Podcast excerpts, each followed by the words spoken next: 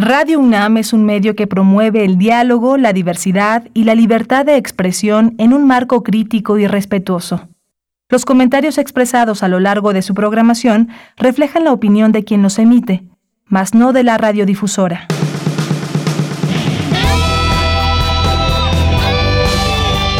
Prisma RU.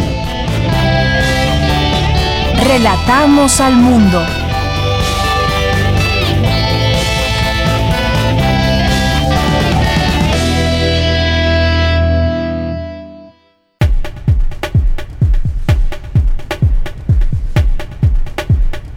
Buenas tardes, gracias por acompañarnos aquí en Prisma RU. Ya estamos listos para arrancar la semana con todos ustedes, con mucha información, con mucho análisis, información desde nuestra universidad y más.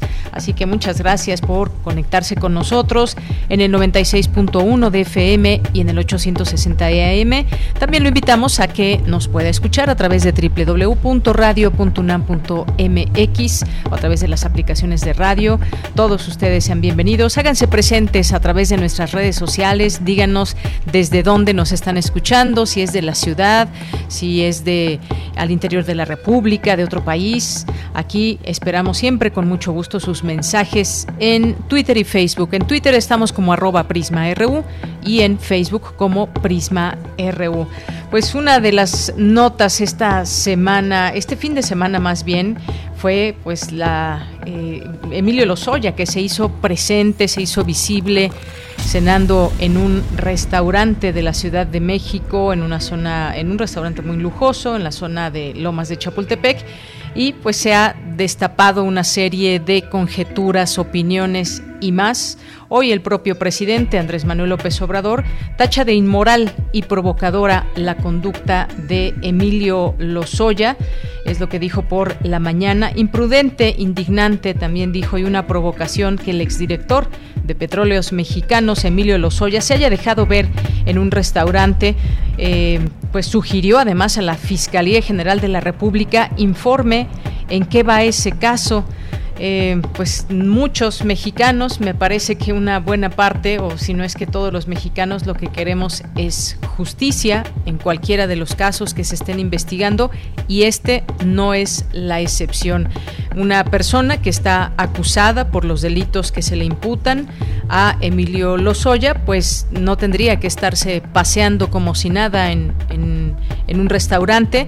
Mucho tiene que ver también la procuración de justicia y habrá que ver qué dice, qué responde la Fiscalía en torno a las investigaciones y cómo avanza todo esto, porque, pues sí, indignante, inmoral y todo lo que dijo el presidente, más los adjetivos que podamos agregarle.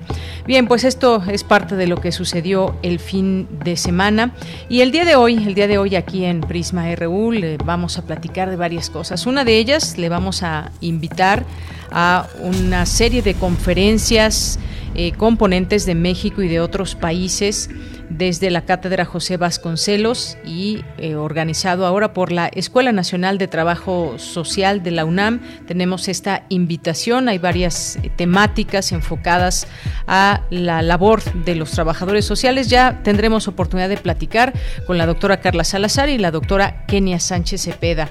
Y vamos a platicarles también y a invitarlos a su vez de una vez que ya lo anoten en su agenda a participar en la fiesta de las ciencias y humanidades ahí en Universum porque pues siempre y cada año no han dejado de hacer este trabajo desde, desde hace todos estos años. Esta es la novena edición y hemos estado ahí presentes físicamente en su momento el año pasado que se llevó de manera virtual. Vamos a platicar hoy con el licenciado Raúl Torres sobre esta fiesta de las ciencias y humanidades. Redescubramos las ciencias a través de esta fiesta este festival y la participación de muchas entidades universitarias. Ya le daremos detalle. Vamos a tener también en este lunes nuestras secciones, las actividades de la sala Julián Carrillo virtuales y también la cartografía RU con Otto Cázares. Así que no se pierdan el programa de hoy. Y recuerden, escríbanos, cuéntenos cómo estuvo su fin de semana, quiénes fueron a la Feria Internacional del Libro de Zócalo, aquí en la Ciudad de México, en la Plaza de la Constitución. Tuvimos oportunidad de ver ahí varias, varias actividades y pues si fueron, compártanos qué les pareció y pues los, las pláticas, las charlas en las que estuvieron presentes. Saludos allá en cabina, a Socorro Montes en los controles técnicos, a Rodrigo Aguilar en la producción, a Denis Dicea en la asistencia de producción y aquí en el micrófono les saluda con mucho gusto Deyanira Morán. Bien, pues desde aquí relatamos al mundo. Relatamos al mundo. Relatamos al mundo.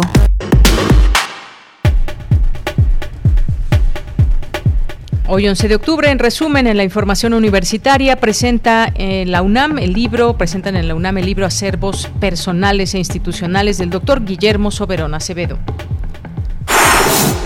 Necesario el regreso a clases presenciales siempre y cuando se garanticen la seguridad sanitaria, advierten expertas y piden que se tome en cuenta la opinión de las y los maestros. Afirma académica que México es un país con alta propensión a sufrir desastres naturales. Le tendremos los detalles. Y la UNAM lanza convocatoria para que sus estudiantes participen en el concurso Caracterízate en una Catrina en la mega ofrenda virtual 2021. Y en la información nacional, Rocío Nale, secretaria de Energía, informó que la Comisión Federal de Electricidad pasará de ser empresa a ser organismo del Estado con la reforma energética. Sobre la transición energética, donde corresponde exclusivamente a la nación el área estratégica de la electricidad, consistente en generar, conducir, transformar, distribuir y abastecer energía eléctrica. La nación aprovechará los bienes y recursos naturales que se requieren para dichos fines. El Estado queda a cargo de la transición energética y utilizará de manera sustentable todas las fuentes de energía de las que dispone la nación, con el fin de reducir las emisiones de gases y componentes de efecto invernadero. Establecerá políticas públicas, científicas, tecnológicas e industriales, impulso al financiamiento y una planeación energética sustentable. Bien, en tanto, el presidente Andrés Manuel López Obrador calificó como inmoral, como decíamos hace un momento al inicio, la visita de Emilio Lozoya, exdirector de Petróleos Mexicanos, a un restaurante de lujo en las lomas de Chapultepec. Escuchemos. Creo que es legal, pero es eh, inmoral mm, el que se den estas cosas. Es eh, una imprudencia, para decirlo menos un acto de provocación, porque este señor fue director de Pemex y está como testigo protegido. Le llaman de otra manera, pero eso es. Una gente que está recibiendo un trato especial porque eh, decidió dar a conocer toda la corrupción que se produjo en el sexenio anterior.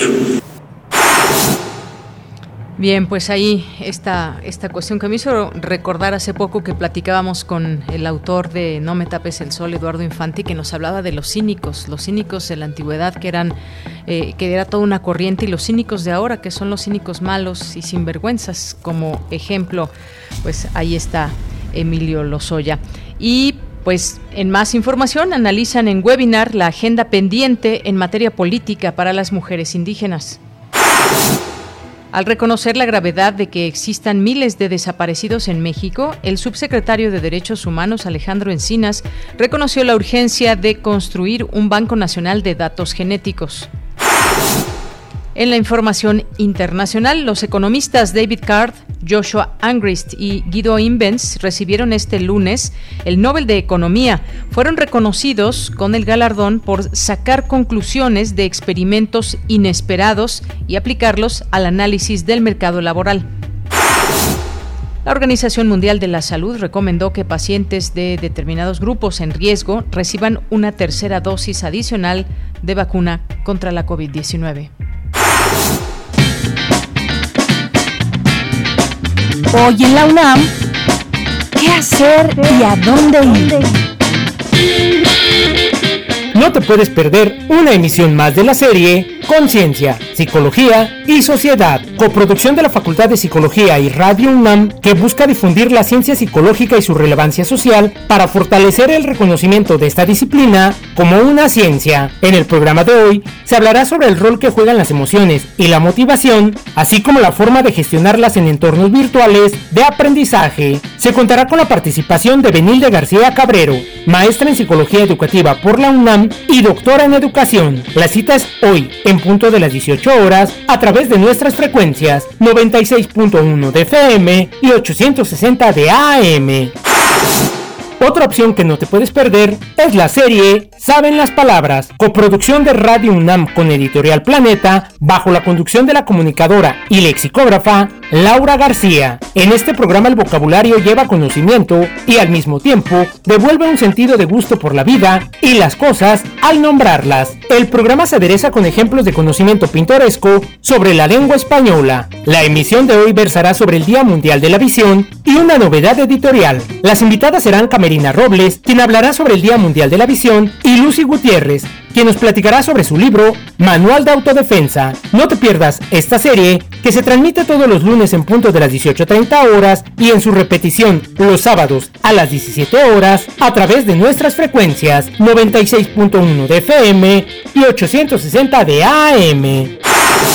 Si te interesa la composición musical, la Dirección General de Música de la UNAM y la Cátedra Eduardo Mata te invitan a participar en la clase magistral en línea Cómo desarrollar un estilo de composición propio, que será impartida por el compositor argentino Alejandro Ruti, quien ha incursionado en la música de cámara, sinfónica, electrónica y arreglos de música popular argentina. La cita es hoy, en punto de las 17 horas, a través de las redes sociales de Música UNAM. Y recuerda que si ya recibiste la vacuna contra la COVID-19, aún debes continuar con las medidas sanitarias para evitar un contagio.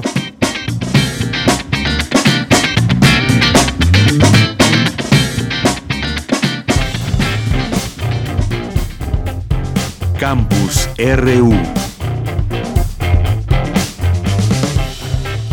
Bien, pues vamos a nuestro campus universitario de este día. Me enlazo con mi compañera Virginia Sánchez. Preside el rector Enrique Graue la presentación del segundo libro de Guillermo Soberón Acevedo, Acervos Personales e Institucionales. Vicky, cuéntanos, muy buenas tardes. Hola, ¿qué tal, Deya? Muy buenas tardes a ti y al auditorio de Prisma RU. Pues a casi un año del fallecimiento del rector Guillermo Soberón Acevedo, el día de mañana se cumple se llevó a cabo la presentación de su segundo libro, Acervos Personales e Institucionales, la cual estuvo presidida por el rector Gregorio, como tú bien comentas, quien destacó que si bien con el primer libro, el médico, el rector, se tuvo una aproximación a las facetas públicas, históricas e institucionales de un universitario cabal y comprometido con los quehaceres de la ciencia, la salud y la universidad pública, este nuevo e imprescindible texto, señaló, constituye una continuación de sus memorias, un acercamiento a sus gustos y pasiones, y abre la puerta al universo personal de Guillermo Soberón Acevedo. Escuchemos al rector. Este nuevo texto entreteje su formación académica y su tenacidad científica con las responsabilidades públicas y universitarias que le tocó vivir. Con su repaso y eventualmente su lectura, se confirman los valores humanos, su identidad y su compromiso con la universidad su esperanza incondicional con la juventud y su convicción para fortalecer nuestro sistema de salud como un bien público estratégico. Por su parte, el actuario Cuauhtémoc Valdés Olmedo, colaborador cercano de Guillermo Soberón y coordinador de este proyecto, detalló que la prolongación de los recuerdos profesionales expresadas en el libro El médico, el rector, en esta obra son expresadas en sus diversos acervos. Escuchemos. El primero se trata de personas relevantes en la vida de Guillermo. Le sigue un conjunto de méritos expresados en documentos que testimonian designaciones profesionales, presidenciales y académicas que le fueron conferidas. En otro apartado se describen los acervos artísticos vertidos en esculturas, cuadros, objetos que estaban distribuidos en los diversos espacios de la Casa de Cuernavaca. Cierran los acervos una selección de temas selectos en salud, discutidos a profundidad para su conformación que llamamos acervos conceptuales. En ellos se refleja su particular versión sobre la salud pública, la medicina genómica, de la cual fue ferviente promotor, la reforma sanitaria iniciada por él mismo, así como un balance de desarrollo en las gestiones sanitarias sucesivas. Y bueno, de ella, pues en este evento también estuvieron presentes la familia Soberón, por supuesto, miembros de la Junta de Gobierno y miembros de la Junta de Patronos de la UNAM, así como autoridades universitarias y amigos. De ella, pues este es el reporte sobre esta presentación del segundo libro del ex rector Guillermo Soberón Acevedo, Acervos Personales e Institucionales. Bien, Vicky, muchas gracias. Buenas tardes. Buenas tardes. Bien, ahora nos vamos con Dulce García. Discuten académicas la importancia del regreso a clases presenciales. ¿Qué tal, Dulce García? Muy buenas tardes. Así es, Deyanira. Muy buenas tardes a ti al auditorio. Deyanira, el rezago social y educativo que vive México luego de casi dos años de pandemia, la seguridad económica, así como la disponibilidad de recursos, son temas que, a pesar de haberse discutido durante todo este periodo, presentan todavía nuevos retos. Después de un mes del inicio del ciclo escolar, que en algunos casos ha sido de manera presencial, es necesario cuestionarnos cuáles son las razones de este retorno a las aulas y por qué se tomó dicha decisión. A decir de la doctora Claudia Limón, quien es integrante del colectivo Observatorio Docente, eh, una de las razones de volver a las clases presenciales es que el aprendizaje es un fenómeno social, pues la interacción entre alumnas y alumnos complementa su misma educación. Escuchemos esa razón es preexistente a la pandemia, ¿no? Esa razón se da por sí misma. Sin embargo, en este receso que tuvimos de, clases presenciales, yo creo que la razón fundamental es darnos cuenta de la importancia de la escuela, no la infraestructura de la escuela, las condiciones en las que se realiza el, el desarrollo de los niños y las niñas en un aula es invaluable. O sea, una serie de factores emocionales, cognitivos, se entrelazan en, en ese espacio. Bueno, y la académica dijo que a la par hay una necesidad también de Yanira humana post pandemia, pues los alumnos se retroalimentan emocionalmente al salir del núcleo familiar. No obstante, añadió que las condiciones en las que se encuentran las escuelas, pues nunca han sido las ideales, no solamente ahora con la pandemia. Escuchemos por qué nunca en, yo creo que en la historia de México y quizá de, muy pocos países es que se tienen todos los elementos necesarios tecnológicos de infraestructura o de seguridad para proveer espacios de desarrollo del máximo potencial de los estudiantes. Y eso es yo creo que la limitante más grande que tenemos en cuanto a infraestructura y en cuanto a las posibilidades que tenemos económicas y también materiales de, de tener sitios seguros Deyanira, por su parte, la doctora Mónica López, quien es académica del Instituto de Investigaciones sobre la Universidad y la Educación, dijo que debido a los rezagos económicos y de salud que presenta México, es necesario que el regreso a las aulas se plantee eh, privilegiando derechos fundamentales para todas las personas que interactúen en las escuelas. Eh, uno de estos derechos fundamentales, pues, es el de la salud. Escuchen garantizar la salud de los, de los niños y de los docentes y de todo el personal de las instituciones educativas, ¿no? Desde las escuelas de nivel básico hasta eh, las universidades. Entonces, eh, sí son cuestiones que eh, tienen que planearse y coordinarse, sobre todo con las autoridades y las instancias necesarias, tanto las instancias educativas como también las autoridades de salud, ¿no? De Yanira, la doctora Mónica López destacó la importancia de que también los maestros y las maestras sean sujetos activos en la toma de decisiones respecto del regreso a clases presenciales, pues dijo que en este primer retorno no se tomaron en cuenta del todo sus aportaciones y sus puntos de vista. Esta es la información de Yanira. Gracias y felicidades, Dulce, por tu cumpleaños. Recibe un fuerte abrazo. Ya, muchísimas gracias, Yanira. Muy buenas tardes. Hasta luego, Dulce García. Y bueno, vaya, qué importante todo este tema del regreso a clases presenciales. Es imperante que se puedan hacer, digamos, eh, una discusión, un debate también al interior de cada una de ellas, que se tome en cuenta a las maestras, a los maestros, cómo ha sido, cómo han sido también estos regresos a clase, a clase por parte de muchas, muchas escuelas y muchas que se siguen preparando para ese eventual regreso a clases. También, pues, eh, es importante hablar de los esquemas de vacunación, importante hablar también del número de alumnos que se pueden eh, tener en un mismo espacio y cómo se cumplen todas las medidas.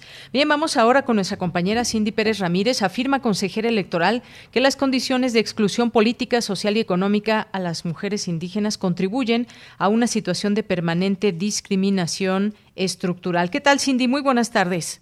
Muy buenas tardes, Deyanira. Es un gusto saludarte a ti y a todo el auditorio de Prisma RU. En el marco del Día de la Nación Pluricultural, el Instituto Electoral de la Ciudad de México organizó la conferencia Los Derechos Políticos de las Mujeres Indígenas, la Agenda Pendiente. Erika Estrada Ruiz, consejera electoral e integrante de la Comisión de Igualdad de Género y Derechos Humanos del Instituto Electoral de la Ciudad de México, se refirió a la presencia de las mujeres indígenas en todos los ámbitos de la vida y el trabajo que les representa llegar a espacios públicos.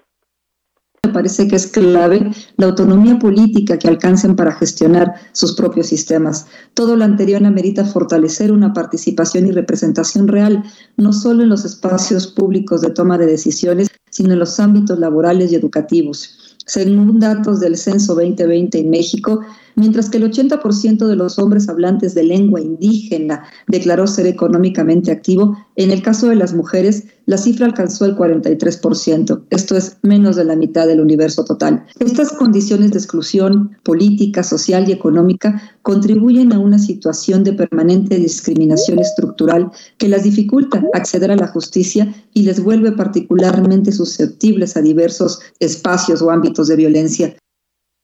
En tanto, Mauricio Huesca Rodríguez, consejero electoral e integrante también de la Comisión de Igualdad de Género y Derechos Humanos del Instituto Electoral de la Ciudad de México, dijo que a pesar de que se han alcanzado una mayor representación con acciones afirmativas, todavía continúa un sistema patriarcal y colonialista y lo cual pues omite las formas de ver el mundo que tienen este, las mujeres indígenas en, sus comunidades. Y la lucha de las mujeres y el movimiento feminista pues ha sido el principal contribuyente sí para abrir espacios públicos y políticos a las mujeres de todos los orígenes. Pero creo yo que de acuerdo con pues con esta eh, pues inclusión en muchas ocasiones eh, nos dejamos guiar este, por un movimiento centralizado y hacemos que nuestro mirar no sea pues tan amplio como debería y por eso pues me parece que resulta necesario fomentar una, una posición político ideológica pues desde muchos lugares permitiendo así una visión que sea mucho más plural y mucho más realista de manera transversal. Deyanira cabe recordar que hace unos días la Sala Regional de la Ciudad de México del Tribunal Superior Electoral del Poder Judicial de la Federación anuló elecciones en Iliatenco Guerrero por violencia política contra una mujer indígena quien buscaba su reelección y que fue acusada por el Partido del Trabajo de incapaz y bruja. Este es el reporte que tenemos el día de hoy. Bien, pues muchas gracias, gracias Cindy, muy buenas tardes. Muy buenas tardes. Porque tu opinión es importante, síguenos en nuestras redes sociales, en Facebook como Prisma RU y en Twitter como arroba PrismaRU. Bien, pues estamos ya en esta, en esta primera plática que tendremos en este momento con la doctora Carla Salazar Cerna y la doctora Kenia Sánchez Cepeda, porque vamos a conversar con ellas sobre sobre este proyecto de Observatorio Interamericano de Procesos de Trabajo Social con Familias desde la Cátedra José Vasconcelos y la Escuela Nacional de Trabajo Social, porque pues eh, se llevará a cabo estas conferencias magistrales y encuentros Pauta 2021. Hay distintas temáticas a abordar, conferencias también donde participan personas de varias partes del mundo y pues vamos a hablar de esto y también a invitarles a que sean parte de estas conferencias.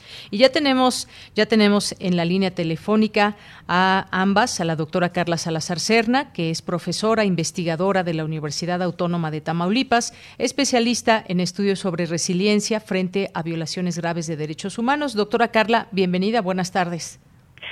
Buenas tardes, Deyanira. Muchísimas gracias por, por el espacio, como siempre. Pues gracias también a, ustedes por estar aquí con nosotros, ser parte de las informaciones de este programa y doy la bienvenida también a, a, la doctora Kenia Sánchez Cepeda, que es profesora investigadora de la Escuela Nacional de Trabajo Social de la UNAM y coordinadora del proyecto de observatorio, del Observatorio de Trabajo Social con Familias. Doctora Kenia, bienvenida, buenas tardes.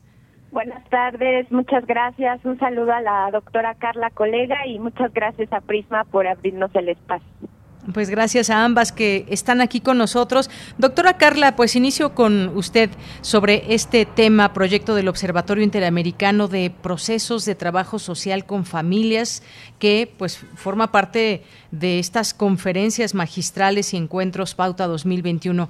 Cuéntanos, por favor, doctora, un poco sobre, sobre este este evento, este proyecto? Gracias, Deyanira. Pues creo que eh, la mejor forma de comenzar es al revés, porque el proyecto eh, está coordinado por la doctora Kenia Sánchez y pues me hizo favor de invitarme a ser parte de él. Muy bien, pues entonces dejemos que la doctora Kenia nos platique en general del evento y ya nos concentramos contigo, doctora, en este tema específicamente que tú vas a ser parte en una de estas conferencias. Así que, doctora Kenia, le cedo la palabra para que nos hable de este, eh, de este proyecto y estas conferencias magistrales. Sí, muchísimas gracias. Eh, y, y, bueno, este proyecto se enmarca, es importante decirlo, ¿no? Se enmarca en la cátedra José Vasconcelos de la Escuela Nacional de Trabajo Social en este año 2021. Eh, y esto es muy importante comentarlo. ¿Por qué? Porque, bueno, eh, entre otras cosas, eh, don José Vasconcelos representa, eh, digo, más allá de, por supuesto, eh, el, el, el rol político institucional que que tiene su nombre dentro de nuestra máxima casa de estudios, es importante comentarlo porque rescata dos esencias de este proyecto, ¿no? Una de las primeras esencias es como la construcción de ese Ateneo latinoamericano con el cual soñaba don José Vasconcelos, ¿no? Y por eso el espacio, este, este proyecto trata de abrir un espacio de articulación entre profesionistas, trabajadoras y trabajadores sociales de México, Centroamérica, Latinoamérica, de toda la América Latina, ¿no? Esa es la primera esencia. Y la segunda esencia eh, es que así como don José Vasconcelos puntualizaba eh, y, y de alguna manera abordó la problemática de el, eh, la falta de educación, la falta de eh, cultura, de alguna manera, no, de falta de acceso, digamos, a actividades culturales en el México por revolucionario, no, eh, la, la falta de instrucción eh, de, de, educación básica y, y se generaron estos este gran proyecto que fue fundamental eh, que, que llamamos o que recordamos como misiones culturales, ¿no? En este proyecto eh, tratamos de resaltar lo que consideramos que es una de las mayores problemáticas del siglo XXI, que es considerar a las familias como las eh, víctimas no más importantes de, de los saldos digamos de nuestro tiempo no la violencia la injusticia económica las desigualdades del sistema económico y social y por eso es que el proyecto está apuntalado para intercambiar experiencias entre trabajadoras, trabajadores sociales, pero también otros profesionistas que trabajen con familias, ¿no? Y ese es un poquito las dos esencias que rescatan este proyecto. Muy bien, muchas gracias, eh, doctora Kenia. Y efectivamente, pues esta mirada que puede darse desde otros países, ese trabajo social con familias, cómo es en México, cómo se comparten estas experiencias con otros eh, países. Y bueno, pues también haría otra, otra segunda pregunta antes de pasar con la doctora Carla Salazar. Doctora Kenia, eh, ¿quiénes son los participantes? ¿Qué países? ¿Cuáles son las fechas? ¿Cómo la gente se puede conectar? Para conocer de estos de estas conferencias y estos encuentros? Sí, claro que sí. Eh, a través de la página de la Escuela Nacional de Trabajo Social, ahí hay eh, varios eh, micrositios, digamos, y está un micrositio donde ahorita tenemos el, el cartel, tenemos también un pequeño video de todas las personas ponentes que van a participar en este proyecto, pero en breve tendremos también el sitio web Y este sitio web, aparte de difundir las actividades de la cátedra, también pretende eh, eh, poner información de manera pública, abierta, eh, con acceso gratuito también, de todos los espacios, sobre todo, vuelvo, insisto, de, de espacios construidos desde Latinoamérica, no desde nuestras realidades, en, en abordaje de, de los procesos de intervención con familias, procesos de incidencia con familias, o de trabajo social familiar o trabajo social con familias. Eh, pues tenemos casi todo cubierto, toda Latinoamérica y de hecho tenemos la mm, posibilidad de abrir una segunda etapa, pero sí, claro, tenemos ponentes de Argentina, eh, Costa Rica, El Salvador, Colombia, y, y, por supuesto México, ¿no? Tenemos una una preponderancia importante de la participación de nuestros colegas eh, mexicanas y mexicanos y entre ellos está eh, la, la ponencia la doctora Carla que toca uno de los temas más importantes en esta parte que decía, ¿no? El reconocimiento de que las familias son las principales víctimas de, de lo que estamos viviendo eh, a principios de este siglo y pues con el tema eh, importante de la resiliencia, pero también de las familias que están en, en una situación de búsqueda de sus familiares desaparecidos, lo cual es uno de los temas pues más importantes eh, para nosotras, ¿verdad? Que hemos compartido un poco eh, coincidencias en, en el abordaje, en el tema, pero también obviamente en el en la calidad y en la vida digna de las familias. Entonces, pues a través de la Escuela Nacional de Trabajo Social a través del canal de YouTube. Ya hasta ahorita tenemos tres conferencias magistrales, un encuentro pauta realizado y lo pueden buscar también, pueden seguirnos por ahí en los dos canales de YouTube de la Escuela Nacional de Trabajo Social y en la página de la escuela, en la página web, eh, consultar el, el cartel. Muy bien, pues muchas gracias, doctora Kenia. Nos hace pues eh, este resumen de lo que significa este estas eh, estas conferencias, estos encuentros, muy importantes las temáticas y como decíamos, estas experiencias. Muchas gracias. Vamos, vamos a pasar ahora a escuchar a la doctora Carla Salazar Serna, porque ella, como sabemos y la hemos escuchado también aquí en este espacio, uno de sus temas, pues es la resiliencia. Y, y además, bueno, su conferencia que ella dará empieza con la palabra resistencia, porque todo esto también pues es parte de resistir y se llama Resistencia, Resiliencia y Dignidad de las Familias en procesos de acompañamiento en búsqueda de sus desaparecidos en México. Un tema delicadísimo, un tema del que se habla mucho en los temas coyunturales, pero que darle seguimiento es sin duda algo muy importante, seguimiento y acompañamiento.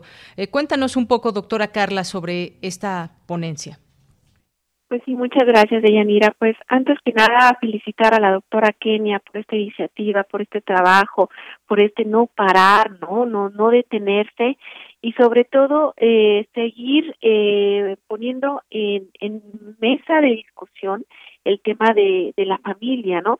Eh, la familia eh, reconociéndola por su complejidad, por la diversidad de, de formas de organización y sobre todo dándose a la tarea de fomentar una tarea colectiva, ¿no? Donde la academia se presta al diálogo, el diálogo genera conocimiento y donde pueda haber un engranaje de saberes que dé pauta a mejores intervenciones, a mejores estudios y sobre todo desde la transdisciplina que también lo promueve, ¿no?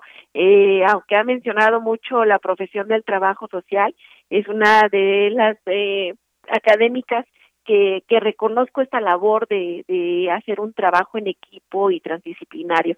Entonces, bueno, pues eh, yo atiendo su llamado, su, invitación a seguir haciendo trabajo colectivo y por supuesto no puede faltar esta mirada a las familias eh, mexicanas que desafortunadamente tienen eh, algún integrante o más de un integrante desaparecido.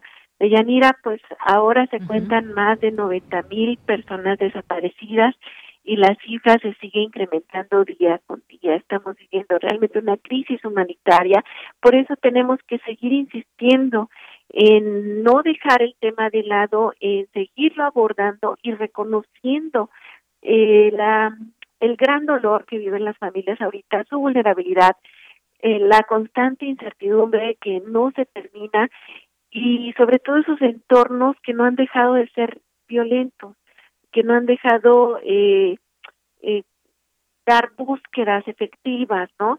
Y justo ahora Deyanira pues está llevando a cabo la Brigada Nacional de Búsqueda que es, está organizada principalmente por colectivos, ¿no?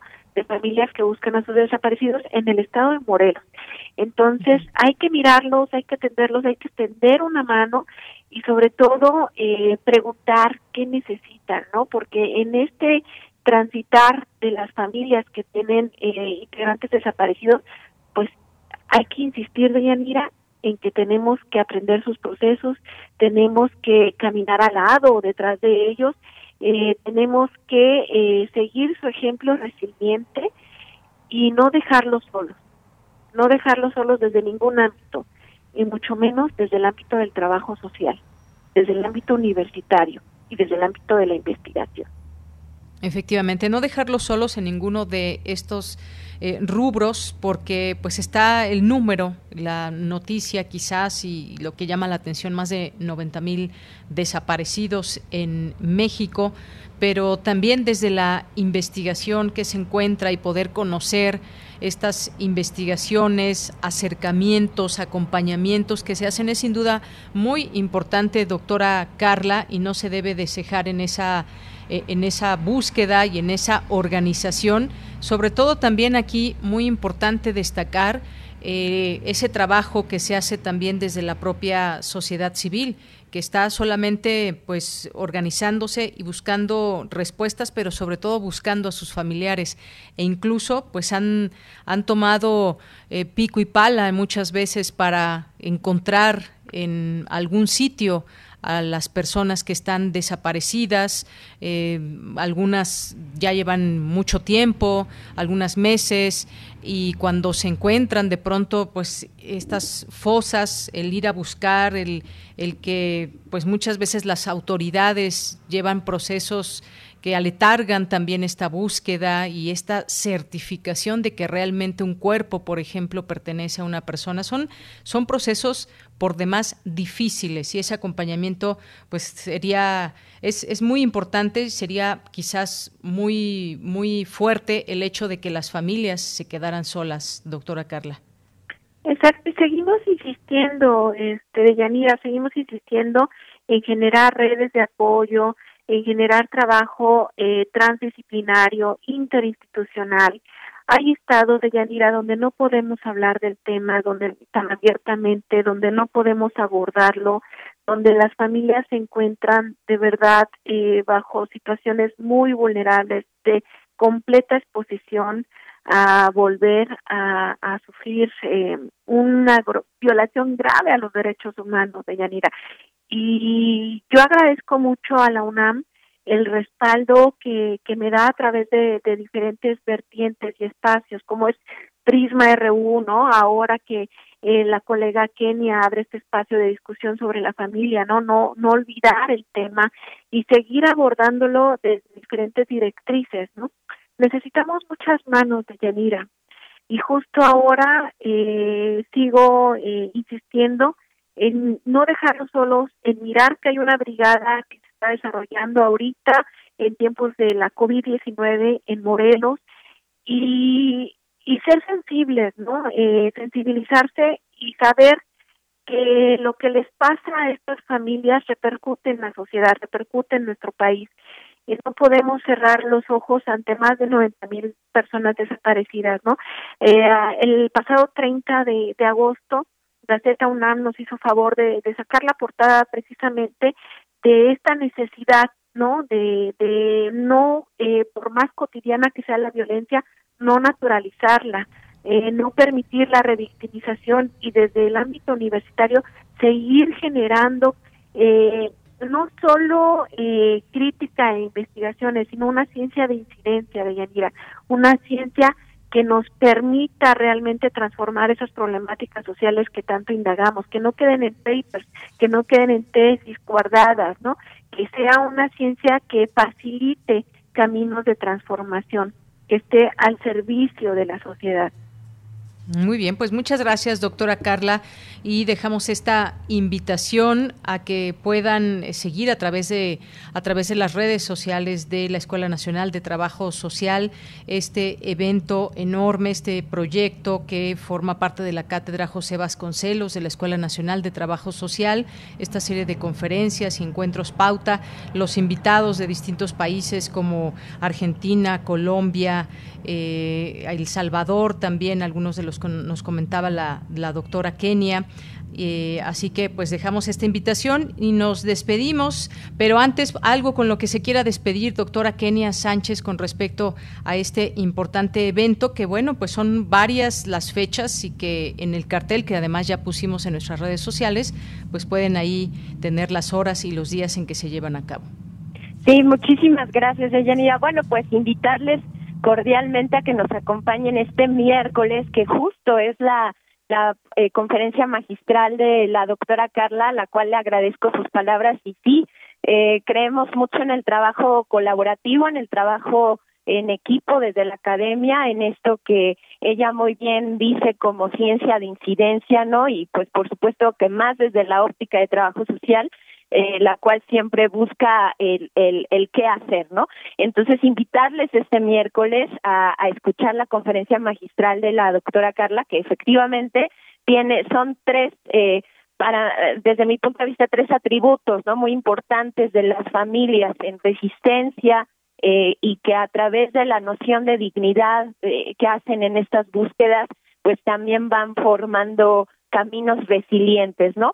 Entonces, bueno, pues invitarles a que también puedan consultar el cartel. Agradezco la difusión del mismo y de hecho van a venir va a venir otra conferencia hablando sobre lo mismo desde el caso argentino por ejemplo eh, la intervención social los peritajes sociales en la época de la guerra sucia y también la imprescriptibilidad de la intervención con familias, ¿no? Que es algo muy importante. A veces pensamos que solamente trabajamos en un corto plazo y aquí se va a hablar de la importancia de tener procesos de abordaje eh, a, mediano plazo y de manera cualitativa, ¿no? A diferencia de lo que plantean a veces las, las instituciones, ¿no? Entonces, pues bueno, eso sería. Muchísimas gracias a Prisma y, y gracias a la doctora Carla también por, por resonar este llamado.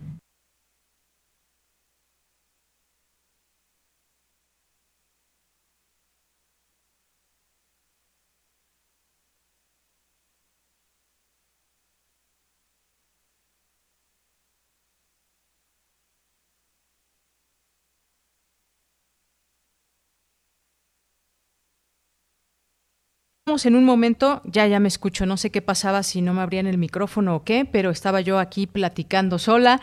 Bueno, el caso es que si todavía están, muchas gracias a la doctora Carla Salazar Serna, a la doctora Kenia Sánchez Cepeda por estos minutos aquí en Prisma RU y esta invitación que nos dejan ambas. Muchísimas gracias y hasta luego.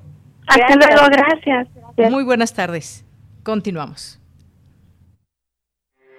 Porque tu opinión es importante, síguenos en nuestras redes sociales, en Facebook como Prisma RU y en Twitter como arroba PrismaRU. Relatamos al mundo. Relatamos al mundo. Bien, continuamos una de la tarde con 46 minutos y queremos invitarlo a otro evento que es la Fiesta de las Ciencias y Humanidades en su novena edición del 18 al 24 de octubre. Y como saben, pues hay muchas, muchas actividades que desde ahí se ofertan a todo el público, donde participan también muchas entidades universitarias y siempre nos da gusto pues tener aquí esas distintas voces, pero sobre todo también también en este caso que vamos a, vamos a tener. Ya está en la línea telefónica el licenciado Raúl Torres, co-coordinador del evento de esta fiesta de las ciencias y humanidades, que nos va a platicar los pormenores de cómo podremos estar al tanto a partir del próximo 18 de octubre. Licenciado Raúl Torres, muy buenas tardes y bienvenido. Híjole, se nos cortó. Escuchábamos ya su voz y se cortó. Bueno, en un momento más estará aquí con nosotros el licenciado Raúl eh, Torres, co-coordinador de este evento. Si ustedes ya han asistido en otro momento a la fiesta de las ciencias y humanidades, pues podrán recordar muy bien todo lo que se puede encontrar, que son pues todas estas distintas carpas que se ponen ahí en la explanada de Universum y que nos dan, nos dan pie a conocer el esfuerzo y el trabajo desde distintos ámbitos de nuestra UNAM. Ya lo escucho por ahí, licenciado Raúl Torres, bienvenido. Muchas gracias, Deyanira. Una disculpa, pero la red me está fallando el día de hoy. ¿Cómo estás? Gracias por el espacio. Muy bien, muchas gracias. Pues contenta de escucharle y de que nos pueda invitar a esta fiesta. Cuéntenos, por favor. Claro que sí, mira, te cuento, esta es la novena edición de la Fiesta de las Ciencias y las Humanidades que organizamos acá en la Dirección General de Divulgación de la Ciencia de la UNAM. Es completamente gratuita y completamente virtual. Eh, va a ser del 18 al 24 de octubre y por medio de nuestras distintas redes sociales, Facebook, Twitter, Instagram, incluso TikTok, eh, la gente va a poder disfrutar de muchas actividades, son más de 100, con más de 300 investigadoras e investigadores de literalmente todo el mundo eh, que se van a unir para poder abordar distintos temas de ciencias y humanidades que, bueno, consideramos son sumamente importantes, sobre todo en estos momentos, ¿no? Que estamos viviendo en el mundo.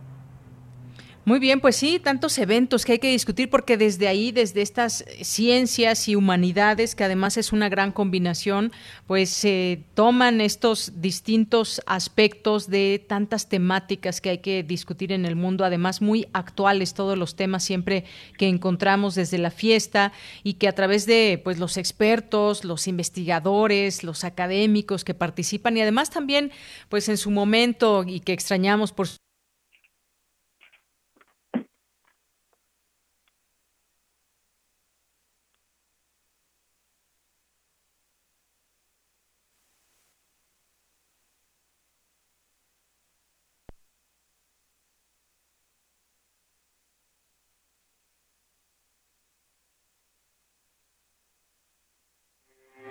Porque tu opinión es importante, síguenos en nuestras redes sociales, en Facebook como Prisma RU y en Twitter como arroba PrismaRU.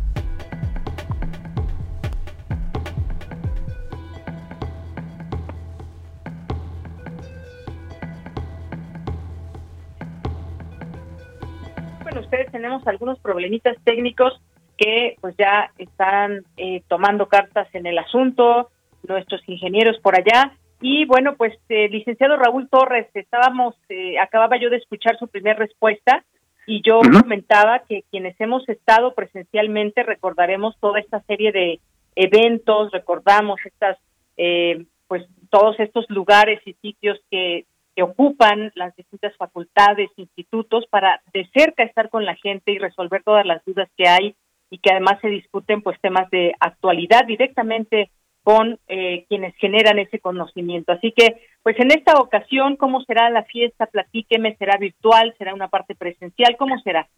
Sí, va a ser 100% virtual y precisamente para, para el equipo era muy importante respetar esta esencia que comentas muy bien, eh, donde había muchísimas actividades en simultáneo con muchas personas involucradas, ¿no?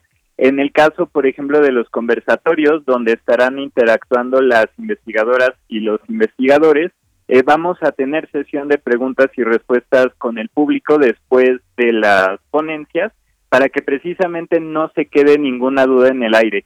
El año pasado también fue virtual, y dábamos 15 minutos de preguntas y respuestas. Sin embargo, una vez que terminó la fiesta, muchas de las personas se acercaban y nos decían, por favor extiendan el tiempo porque es súper importante para nosotros. Entonces, bueno, el público manda y este año eh, se extienden el tiempo tanto de ponencias, ahora va a ser una hora, y el tiempo de preguntas y respuestas que va a ser eh, media hora.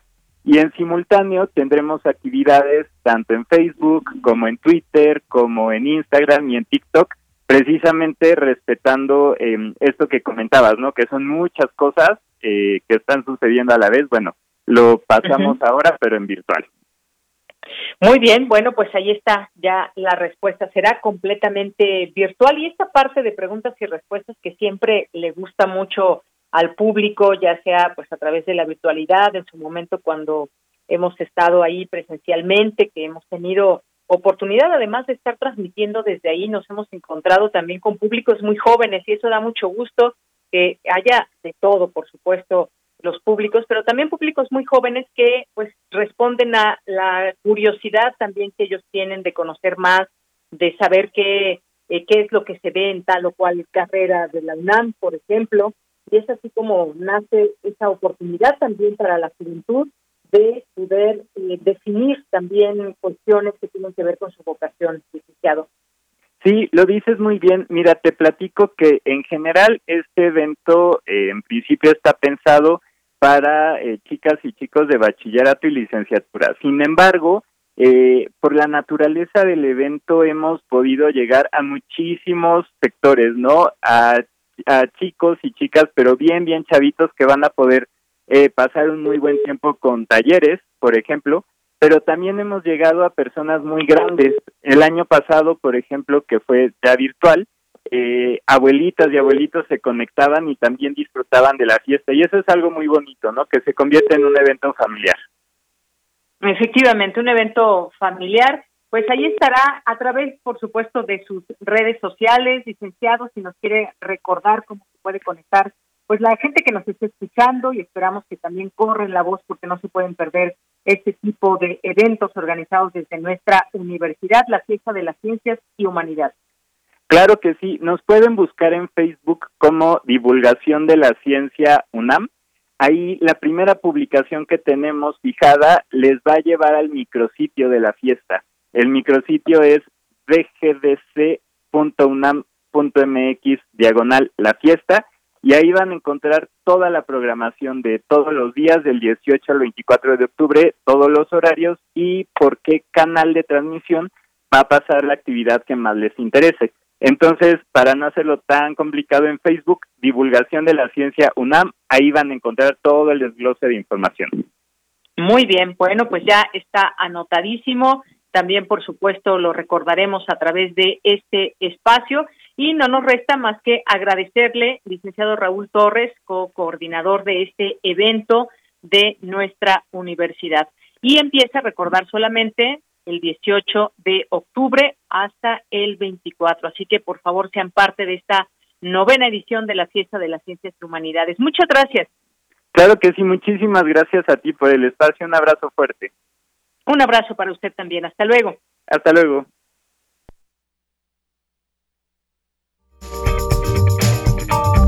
Sala Julián Carrillo presenta.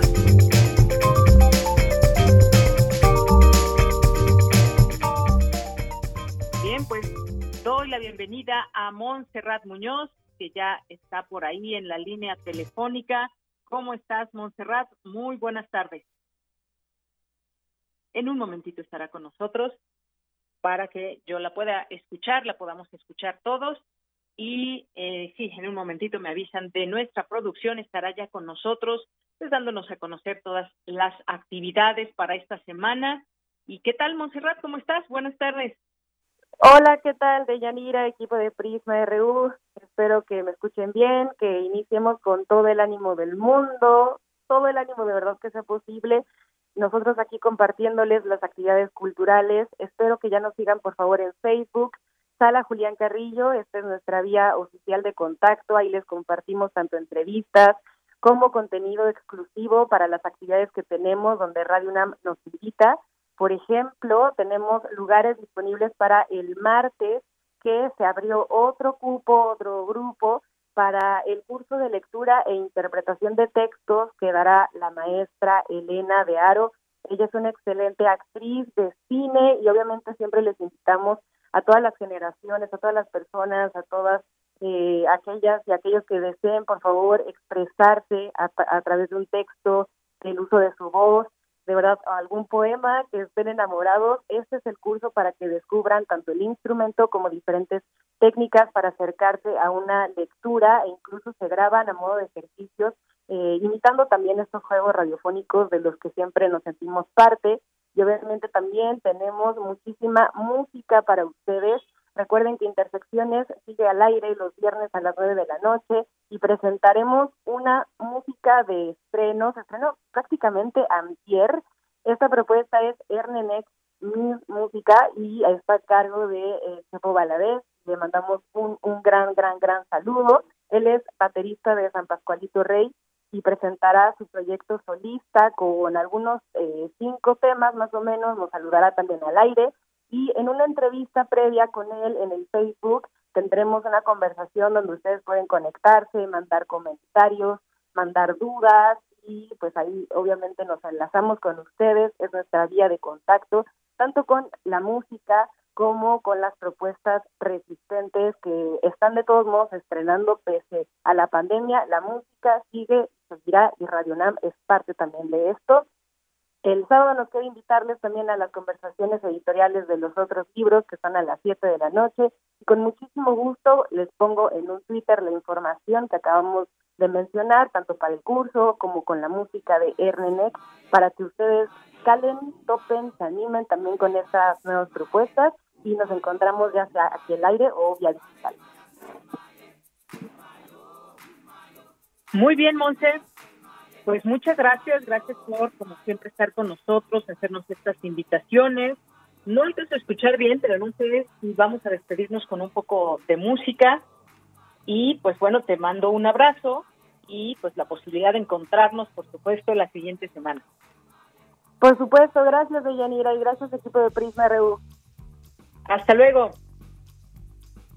Bueno, pues ya con esto llegamos, llegamos al, al final de esta primera hora de Prisma RU. Lo esperamos en nuestra siguiente hora para seguir con más información. Así que quédese aquí con nosotros. Son las 2 de la tarde. Y recuerden escribirnos en arroba Prisma RU en Twitter, Prisma RU en Facebook. Continuamos después del corte.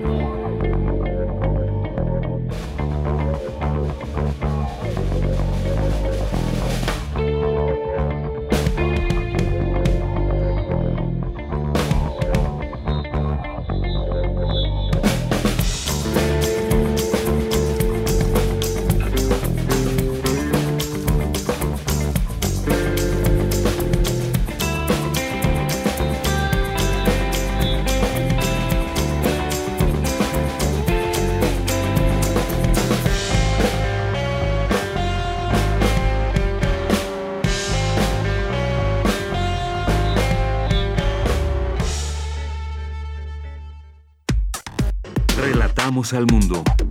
Relatamos al mundo.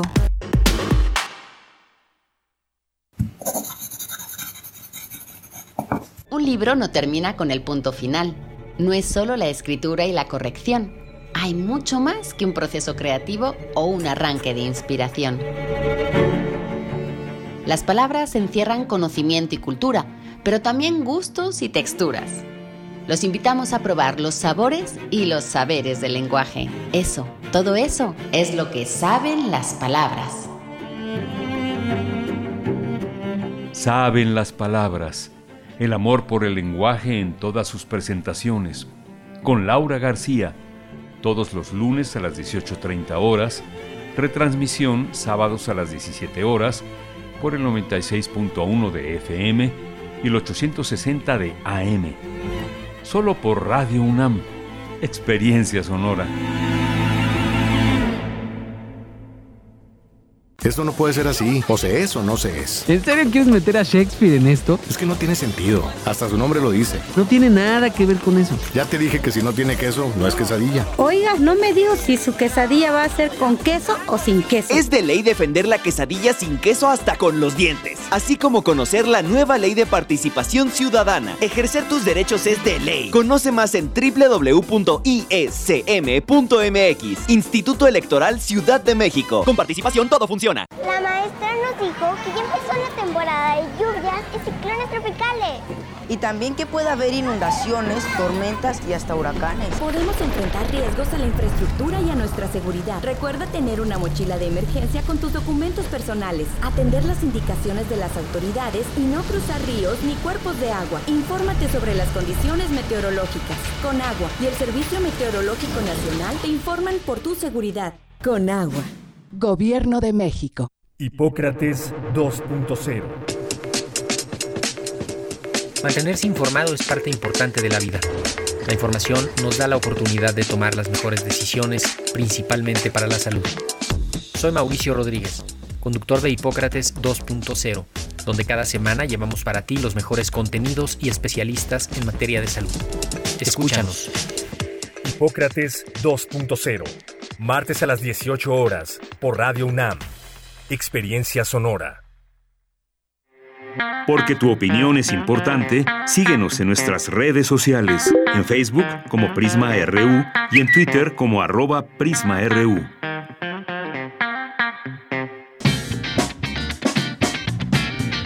Mañana en la UNAM, ¿qué hacer y a dónde ir? Aún puedes disfrutar la exposición virtual Venceremos la potencia de ser en colectivo, que intenta mostrar algunos de los componentes que han contribuido interna o externamente para que la escena teatral mexicana adquiera las características con las que hoy atraviesa los tiempos de pandemia. La exposición virtual Ven, Seremos, la potencia de ser en colectivo, se encuentra disponible en el sitio oficial teatrunam.com.mx. Como parte de las actividades del programa México 500, Música UNAM presenta un ciclo de conciertos que recorren la historia musical de nuestro país desde la época de la colonia hasta nuestros días, con una atención particular a periodos y obras que resultan menos familiares para el público. Este próximo viernes 15 de octubre, no te pierdas el concierto Cinco siglos de música, luces y sombras. Conéctate en punto de las 20 horas a la cuenta oficial de Facebook y el canal de YouTube de Música UNAM. Recuerda que todos los martes de octubre se presenta el ciclo de biografías de féminas, organizado por Teatro UNAM y el Carro de Comedias, propuesta que busca visibilizar el camino de las mujeres que siempre ha ido cuesta arriba. Hay quienes la historia les ha hecho justicia, como Juana de Arco o Sor Juana. Hay otras que rompieron esquemas y no se les reconoce. En esta ocasión se presentará la biografía de Margarit Poret. La cita es mañana 12 de octubre, en punto de las 19 horas, a través de la cuenta oficial de Facebook y el canal de YouTube de Teatro UNAM. Y recuerda, lávate las manos constantemente con agua y jabón durante 20 segundos para evitar un contagio de COVID-19. Para Prisma RU, Daniel Olivares Aranda.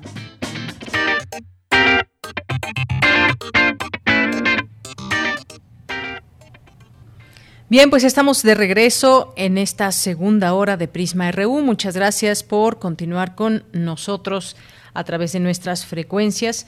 Y pues el día de hoy hay varias informaciones en los temas nacionales y demás, pero también en estas reflexiones luego de que, de que se conocieron estos Pandora Papers, eh, hay una nota hoy en la jornada que habla, a ver, es importante, me parece, darles a conocer quién eh, esta nota, quién lo dice.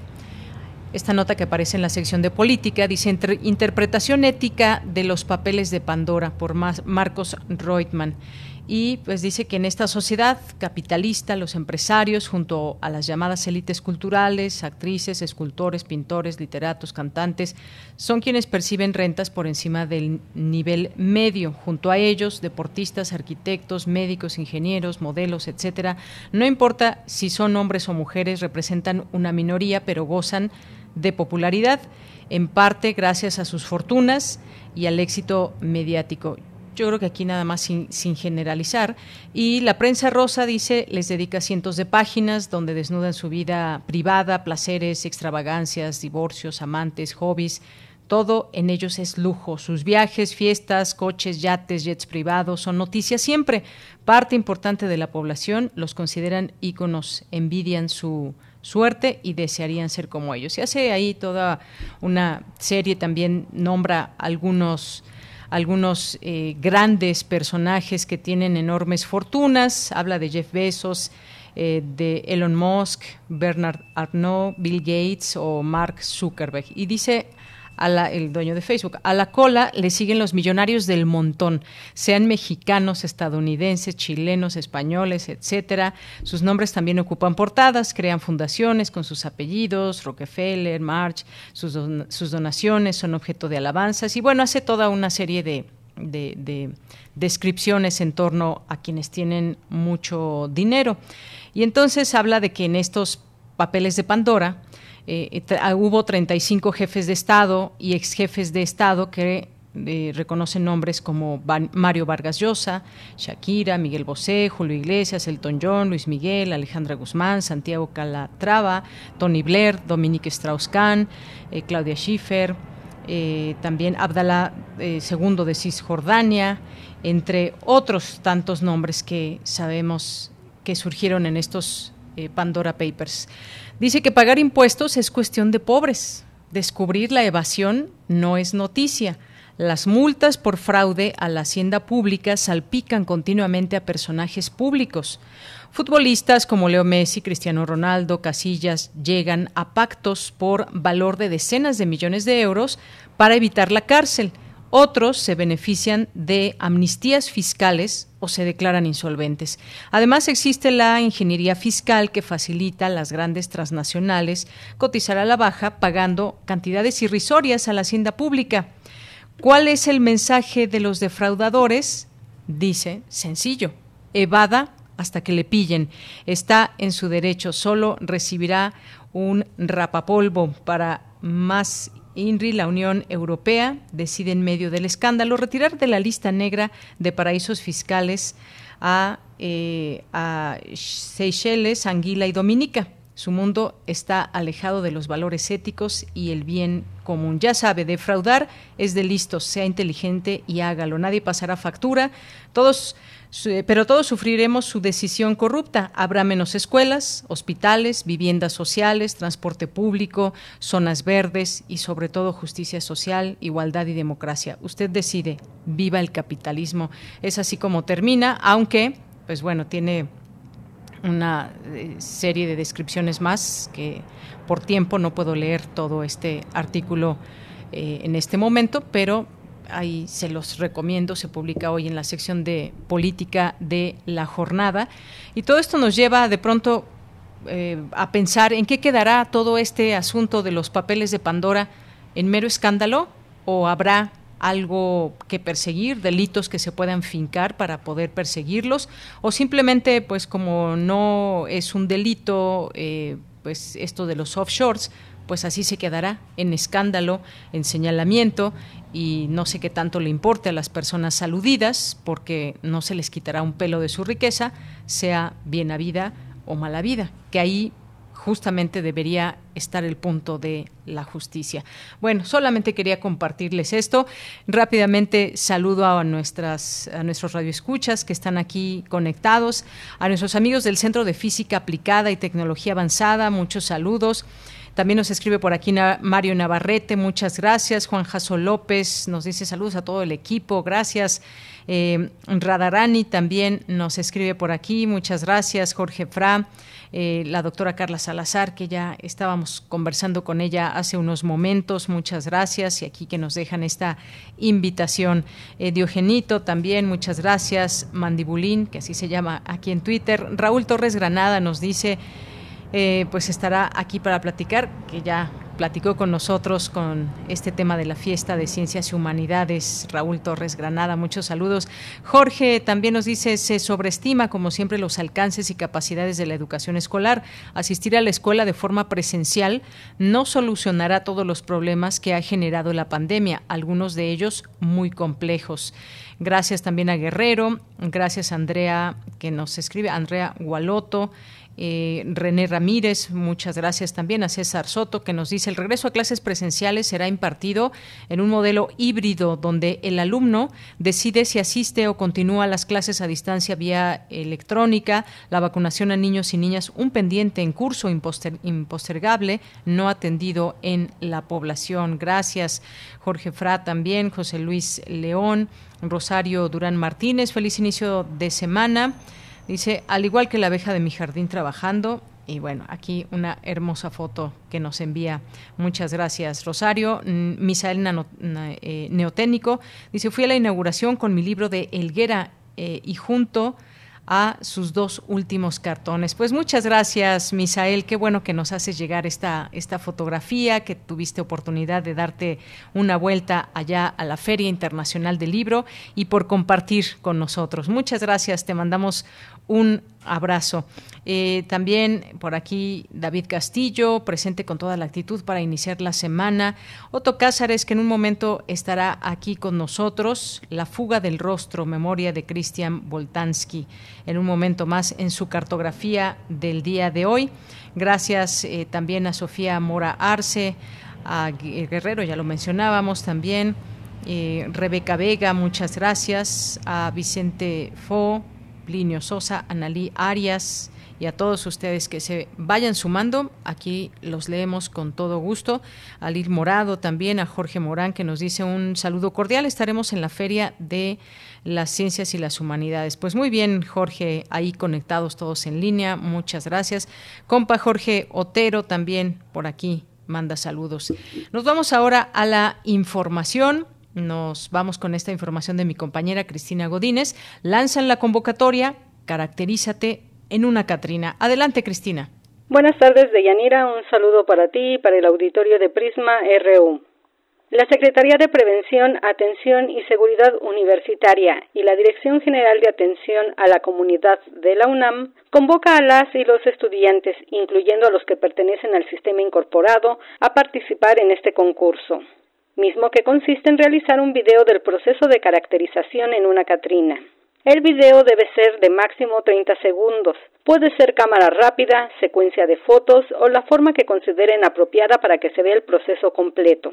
No debe ser un TikTok. El video se debe enviar en un formato que garantice una buena calidad. Para la inscripción y registro se debe enviar el video con el nombre, la entidad, la acreditación de estudiante vigente al correo megaofrenda@dgaco.unam.mx a más tardar el 20 de octubre a las 23:59 horas.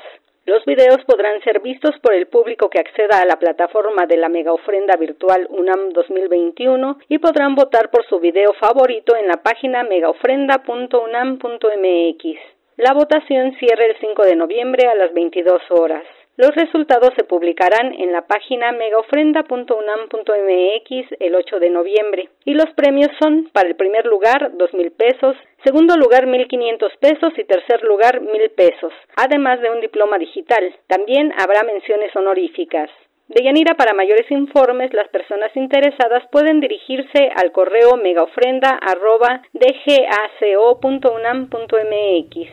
Este es mi reporte. Buenas tardes. Muchas gracias, gracias Cristina Godínez por esta información. Pues ahí está la convocatoria, ya tenemos también un tweet en nuestra red social de, de, Twitter, en Facebook también, para que puedan, si quieren, poder participar en él. Y yo he visto algunos maquillajes extraordinarios de Catrinas, así que pues pueden tener esta oportunidad de participar en este evento, en esa convocatoria. Nos vamos ahora con Cindy Pérez Ramírez, destaca investigadora del Instituto de Geografía, que la conjunción de amenaza, exposición y vulnerabilidad definirá la existencia o no de un desastre y sus impactos. Cuéntanos de qué se trata, Cindy. Adelante. Deyanira, muy buenas tardes a ti y a todo el auditorio de Prisma RU. En México, de acuerdo con información del Centro Nacional de Prevención de Desastres, durante 2020, como parte de los daños y pérdidas, la población afectada por fenómenos climáticos fue de 858.735 personas, 255.954 viviendas, 606 escuelas y 32 hospitales. De 2017 a 2020 se registraron 2.392 defunciones debido a sismos, afirmó Nachel Ruiz Rivera, investigadora del Instituto de Geografía de la UNAM y coordinadora del Seminario Universitario de Riesgos Socioambientales. Cabe señalar que, según el reciente informe de la Organización Meteorológica Mundial dado a conocer el 2 de septiembre pasado, cada día de los últimos 50 años los desastres meteorológicos han ocasionado la muerte de 115 personas y pérdidas por 202 millones de dólares, es decir, 2 millones 64 mil 929 fallecimientos y 3.6 trillones de dólares en las décadas. Durante el mismo periodo, el número de catástrofes se quintuplicó por el aumento de los fenómenos meteorológicos más intensos o extremos. Este es solo un ejemplo de las amenazas a la que está expuesto nuestro país. Cuando tienes a, a tantos millones de personas juntas, eh, viviendo una misma exposición y viviendo las mismas amenazas, es que casi es inevitable que ocurra algo cada cierto tiempo. México de por sí es un país que presenta mucha exposición amenazas, ¿no? Hay una constante exposición porque estamos en una zona de trópicos que nos hace justamente estar, eh, hay muchísimas, muchos fenómenos hidrometeorológicos. Salirte de tu casa cuesta dinero y a veces no logramos dimensionar lo que implica para una persona de ingresos bajos generar esos procesos de evacuación. En el mundo, tan solo en 2020 se registraron 15.080 muertes, 196 por sismo, 6.388 por temperaturas extremas, 6.171 por inundaciones, 512 por deslizamientos de tierra, 1.742 por tormentas, una por actividad volcánica y 70 por incendios forestales, según el informe anual 2020 de desastres no asociados a COVID de la Oficina de las Naciones Unidas para la Reducción de Riesgo de Desastre y el Centro de Investigación en Epidemiología de los Desastres de la Universidad Católica de Lovaina, Bélgica. Esta es la información que tenemos. Muy buenas tardes. Gracias, Cindy. Muy buenas tardes y nos vamos ahora con Radio Francia Internacional.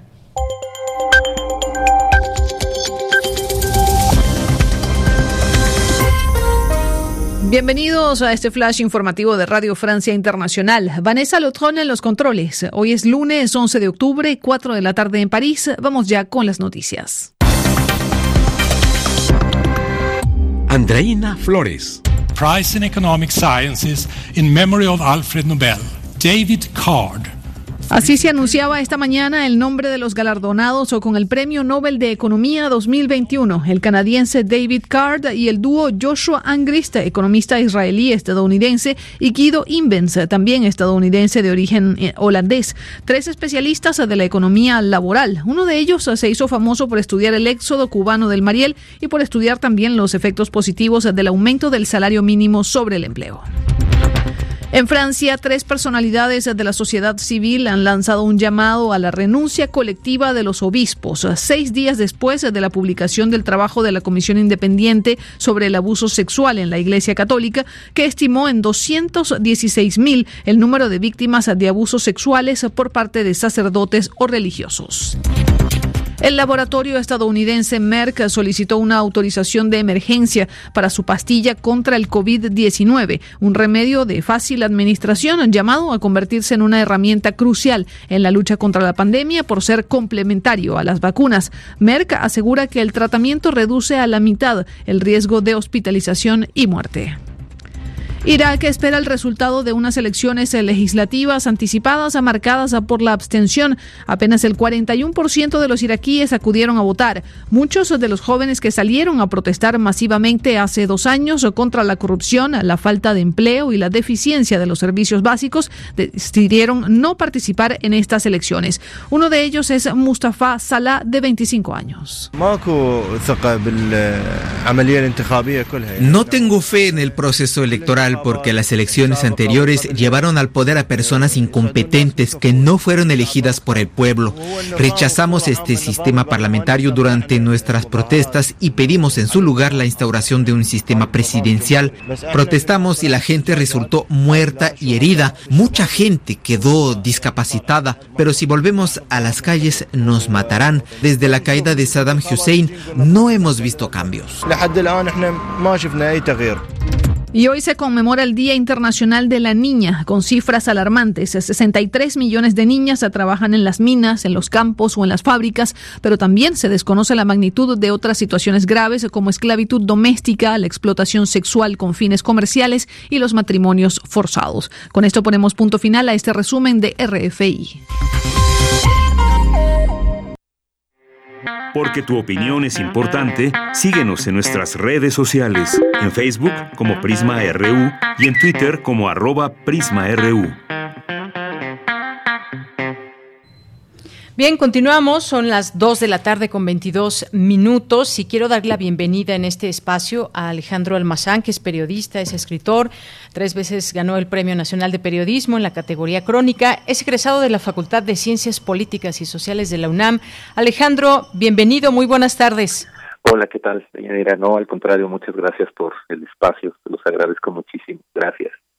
Pues a ti, qué bueno tenerte aquí otra vez en este espacio y hoy vamos a platicar de, pues hoy en día ya tenemos otras posibilidades sonoras también de periodismo, por ejemplo, y de entretenimiento, y que y me refiero a los podcasts que han tenido un boom muy especial y magnífico y creo que es una oportunidad también que se abre para el trabajo periodístico y pues te has sumado también a esta posibilidad desde Podimo y nos traes eh, esta invitación para escuchar pues lo que fue parte de esta historia que recordamos, aquella eh, mujer apodada como la Mataviejitas, eh, que pues mantuvo a la ciudad en vilo durante mucho tiempo esta asesina serial que pues estremeció la Ciudad de México y, también cómo fue llevado su caso, este comandante Moneda que, que tomó este caso en sus manos. Cuéntame un poco sobre, sobre ese podcast. Oye, no, pues muchas gracias, digo, reitero el, eh, el agradecimiento al espacio, qué privilegio, bueno, pues poderlo hablar ahí con tus radioescuchas aquí de la UNAM.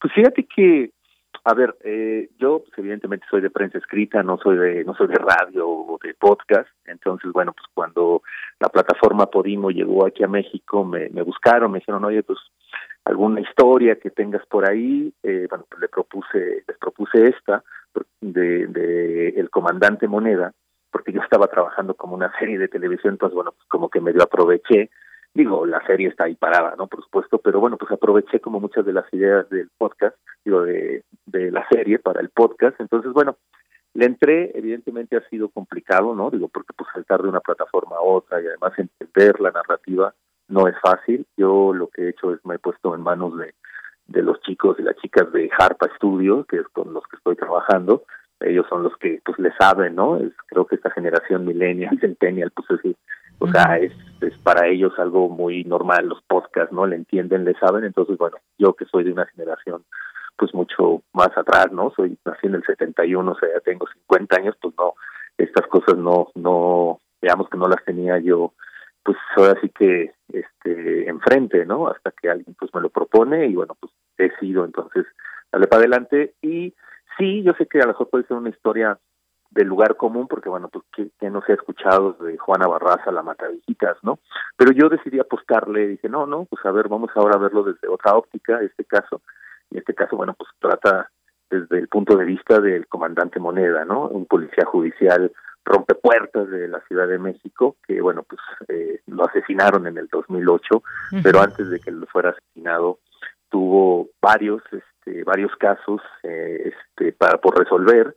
Uno de ellos pues fue este de eh, la pero también se metió a los videoescándalos, se metió a los asesinatos que hubo en Tepito durante un par de años, donde estaban ahí matando varios chicos, no varios jóvenes, eh, y no sé si tú te acuerdas o alguien del auditorio, pero también en octubre de 2008 hubo un secuestro, robo en el Sambos de Buenavista, algo así como la película Tarde de Perros, y Moneda fue el que solucionó, ¿no? Todo ese, ese secuestro.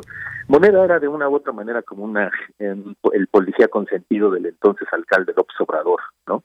Entonces tuvo mucho acceso Moneda, tanto a asuntos pues, pues así sangrientos, ¿no? Como también temas políticos, ¿no? Entonces dice, bueno, pues yo quiero hacer un podcast donde esté todo esto, donde también la Ciudad de México sea personaje. A mí me parece que hemos desaprovechado la Ciudad de México en series, en podcasts, en libros, en novelas, y yo me parece que yo dije, no, no, yo quiero hacer también en la Ciudad de México personaje porque pues moneda chilango puro, ¿no? Entonces, este, dice, no, este es el momento de que también pues la ciudad ahí hacer como un recorrido por la ciudad o contar un poco de, lo que es también nuestra Ciudad de México, ¿no? eh, básicamente eso eso es de Yanira, son cinco episodios, bueno, pues a lo largo de los episodios se va desarrollando la historia de cómo con una estructura de, pues ahora sí, un poco televisiva, ¿no? En donde hay un inicio, donde hay un nudo, hay un, este, un midpoint, hay algo de tuercas que cambian, de pronto hay un este, el clímax y luego pues ya la resolución del problema, ¿no? Más o menos con ese con esa estructura y bueno, pues ojalá que, que a la gente le interese, ¿no? Esta historia y pues se meta ahí a la plataforma de Podimo, hay obviamente mucho más eh, podcast, ¿no? De, de, varios colegas que ya también pues, se están metiendo ahí, tú mismo lo dijiste, pues esto puede ser como una oportunidad para nosotros los periodistas eh, estar buscando otras plataformas, sí, muy neoliberales, lo sé, pero bueno, buscar otras plataformas para poder contar pues también las historias, ¿no?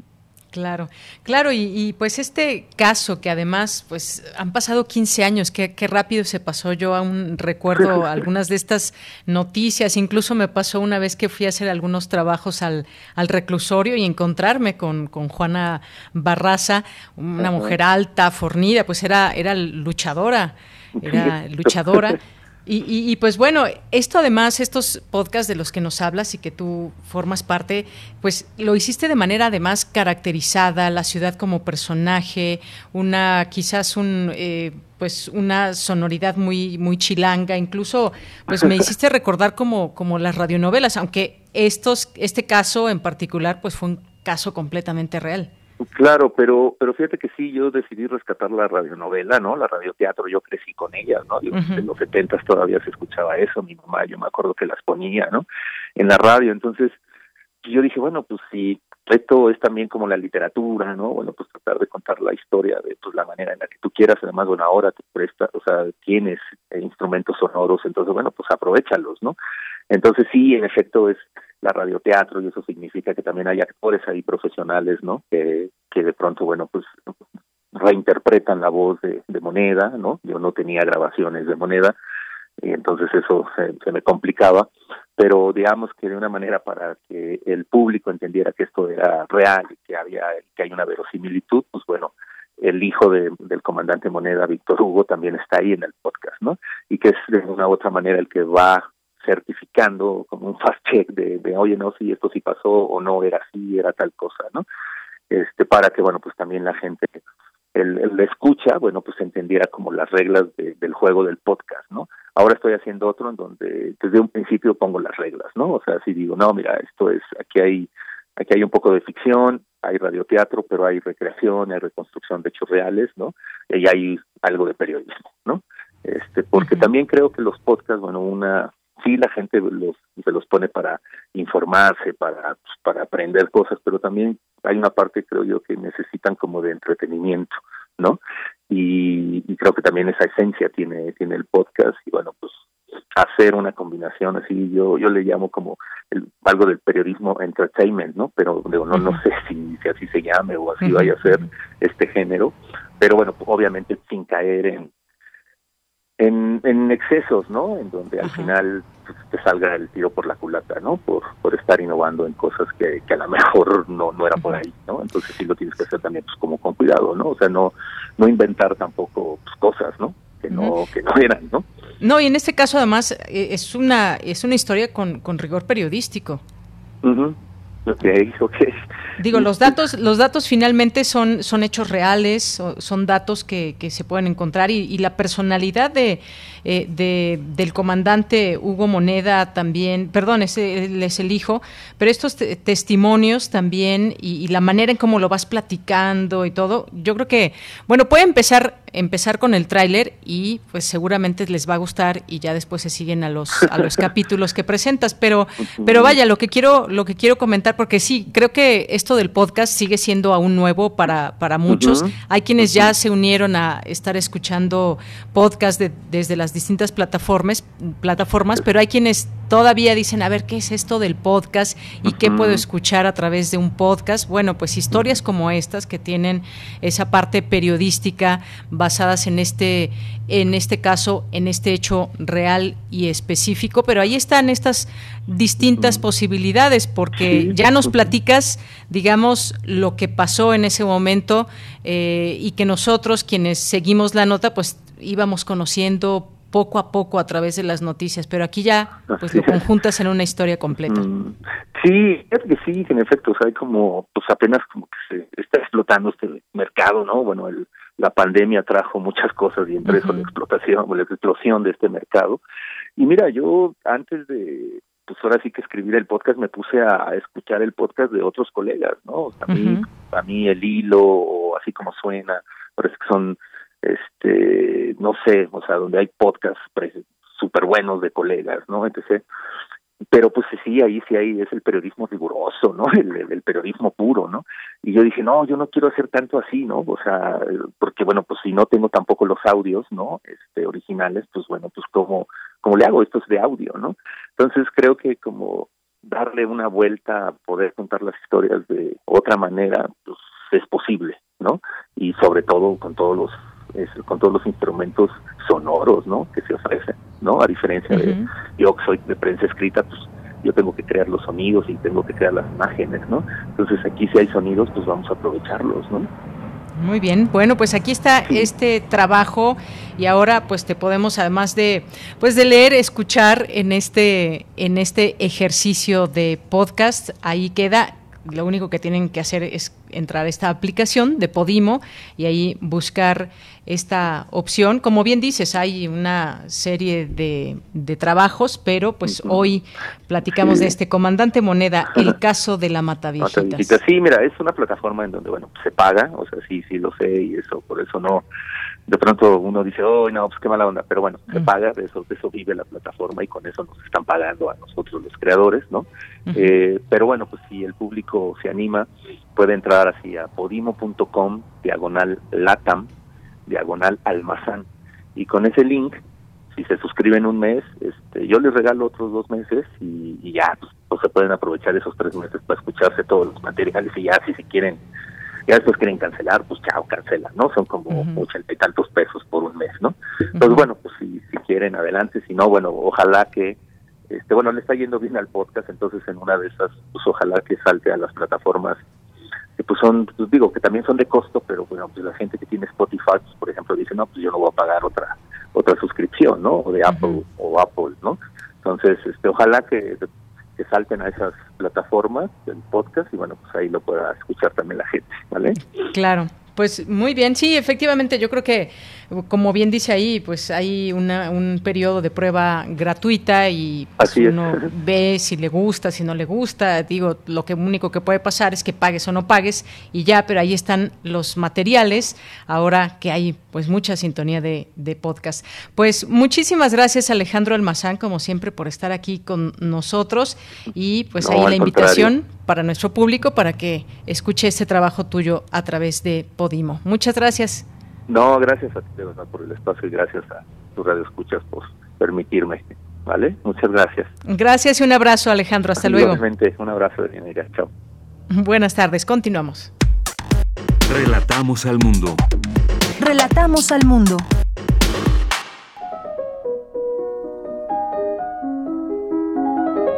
Cartografía RU con Otto Cázares. Pues ya llegó Otto Cázares, que está en la línea telefónica y nos va a compartir su cartografía de hoy. Otto, ¿cómo estás? Buenas tardes. Estoy encantado de saludarte, querida Deyanira, y estoy encantado de otra vez estar en la posibilidad de participar radiofónicamente con este comentario que he titulado La fuga del rostro. Y para entrar en el tema de esta colaboración, me gustaría formularles algunas preguntas. Preguntas no para ser contestadas, sino más bien para invitarlos a la reflexión.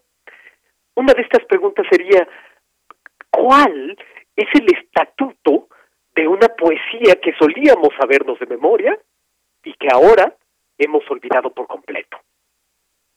¿Dónde está todo ese acervo poético que solíamos recitar cuando éramos niños o incluso en épocas más recientes? ¿Dónde se encuentran? ¿En una capa profunda, en una capa sedimentada de la memoria? ¿U otra variante del mismo tema? Haber aprendido por años un idioma y después haberlo dejado abandonado en quién sabe qué rincón del desván de la memoria. ¿Puede en realidad desaprenderse un idioma aprendido? Recordamos lo que queremos olvidar, olvidamos lo que deseamos recordar, decía un escritor. ¿Han sentido ustedes esa sensación de observar la fotografía oval de una hermosa mujer mayor de otro tiempo, en blanco y negro, sin saber quién es y por qué está ahí, en un portarretrato, arrumbada en una caja en un mercado de antigüedades?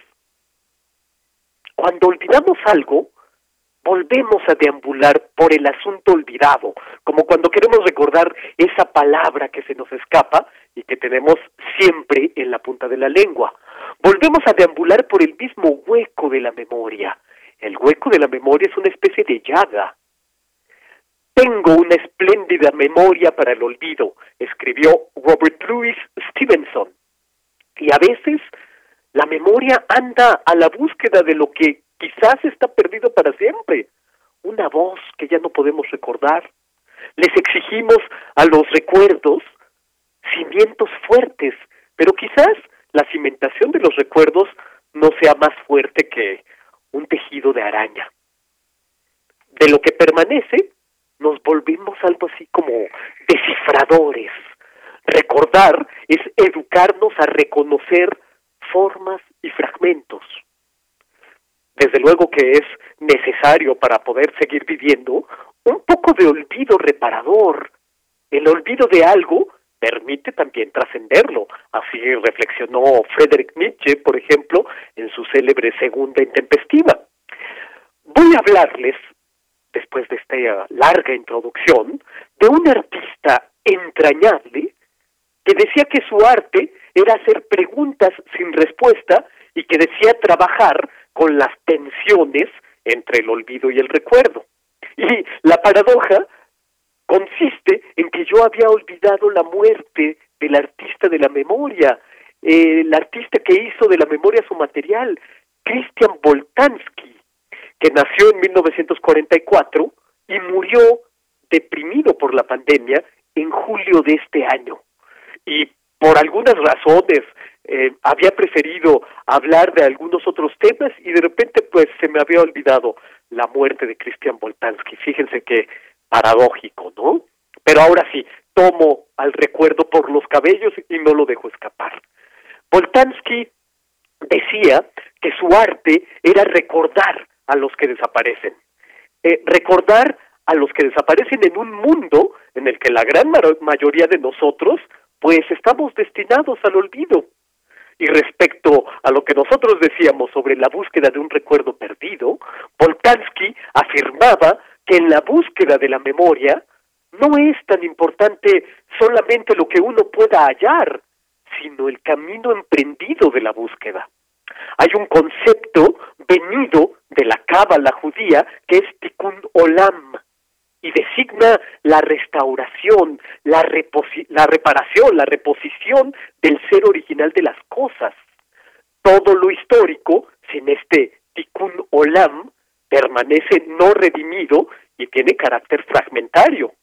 En la obra de Boltanski, si ustedes se acercan a fotografías de sus instalaciones, lo que podemos ver son atlas, álbumes de fotografías, vemos aquello que Michel Foucault designó con una palabra un tanto fanfarrona, que se inventó leyendo una idea de Borges acerca de una enciclopedia que socava todos los órdenes, heterotopías.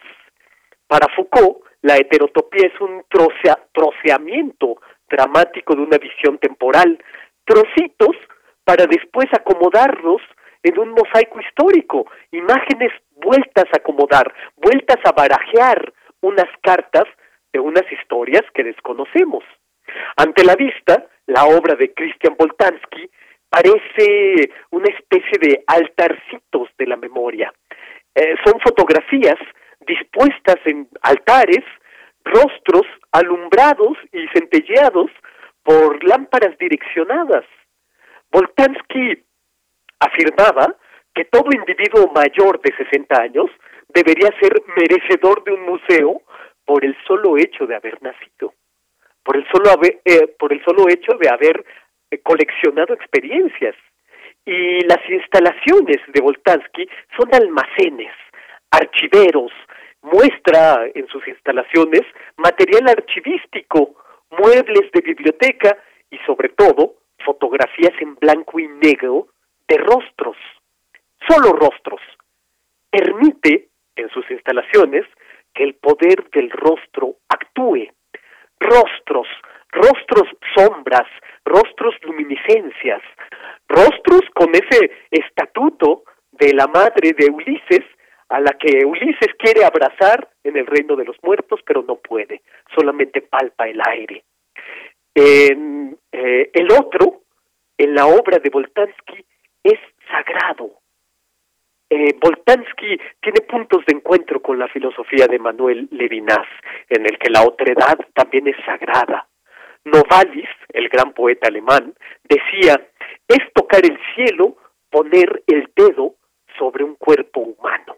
Y Voltansky, como un artista laico, pero de lo sagrado, pone el dedo en la memoria, con esos altares, con rostros, para guardar ante ellos un silencio sagrado, una mudez sagrada. La imagen posee una esencia muy compleja. La imagen puede causarnos extrañeza o familiaridad. Esos rostros que pone Voltansky en sus obras, que ponía Voltansky en sus obras, pues no son extrañamente familiares. Un rostro a veces es un jeroglífico al que no podemos acceder sino a la mera epidermis. El rostro en la obra de Voltansky se convierte en un código perdido. Cuando hablamos de fotografías antiguas, hay que también hablar de su ámbito trágico. Un historiador del arte, George T.D. Uberman, decía que hay que tener en consideración el milagro de que una imagen llegue a nosotros. ¿Por qué es tan fácil destruir imágenes que sin duda toda imagen nos habla también acerca de cómo sobrevivió? Si arde la imagen es que es verdadera, dice este historiador, George D. Uberman. Y lo que vemos en Voltansky son estos ardores del rostro. También había en sus instalaciones todo tipo de objetos con los que algunos individuos, se intuye, se habían encariñado, juguetes, por ejemplo, objetos adheridos a una historia que tampoco conocemos, pero que ahí está. Por lo tanto, flota en las salas donde Voltansky hacía sus instalaciones una atmósfera melancólica, que flota como neblina, la neblina de la experiencia fugada de unos individuos fugados. Penélope, cada noche, tenía que tejer de nuevo lo que había destejido durante el, el día en el célebre sudario de Laertes. Voltansky nos empuja a hacer un relato personal de la memoria, tejido por uno mismo como espectador, y al ir contándonoslo, vamos restituyendo, recuperando la memoria, por así decir. Eh, fue maestro por más de 40 años en la Escuela de Bellas Artes de París, y Voltansky afirmaba, y lo hizo en una entrevista reciente, lo hizo con una rara sabiduría, que en esos 40 años había hallado a no más de seis artistas entre sus talleres, porque el arte es una búsqueda casi mística y lo peor que puede pasarle al artista es volverse un profesional. Yo me volví un profesional, dijo Voltansky, que murió deprimido por la pandemia eh, este julio pasado. En su última entrevista para el país que le hizo el reportero cultural Alex Vicente el 25 de septiembre de 2020, Voltansky contó cómo en la pandemia se lo había pasado ampliando fotografías de rostros de recién nacidos tomados de un diario polaco. Yo me pregunto, ¿esperaba con ello Christian Voltansky un renacer? ¿Esperaba quizás ese tikkun olam del que les he hablado? Bueno, valgan estas palabras para hacerle un homenaje memorioso al artista de la, de la memoria, Christian Voltansky. Y esto es lo que yo tengo que decir este lunes 11 de octubre de 2021. Bien, pues muchísimas gracias, como siempre, Otto Cázares, por esta estupenda cartografía de hoy. Muchas gracias. Estoy encantado, querida Deyanira. Te abrazo muy fuerte y abrazo a quienes no. Claro que sí, Otto Cázares. Ahí se nos cortó la última palabra. Muchas gracias por estar aquí otro lunes en Prisma RU. Continuamos. Relatamos al mundo. Relatamos al mundo.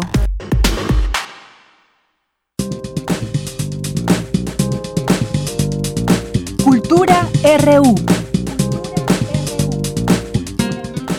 Bien, pues nos vamos a la sección de cultura con Tamara Quiroz. Adelante, Tamara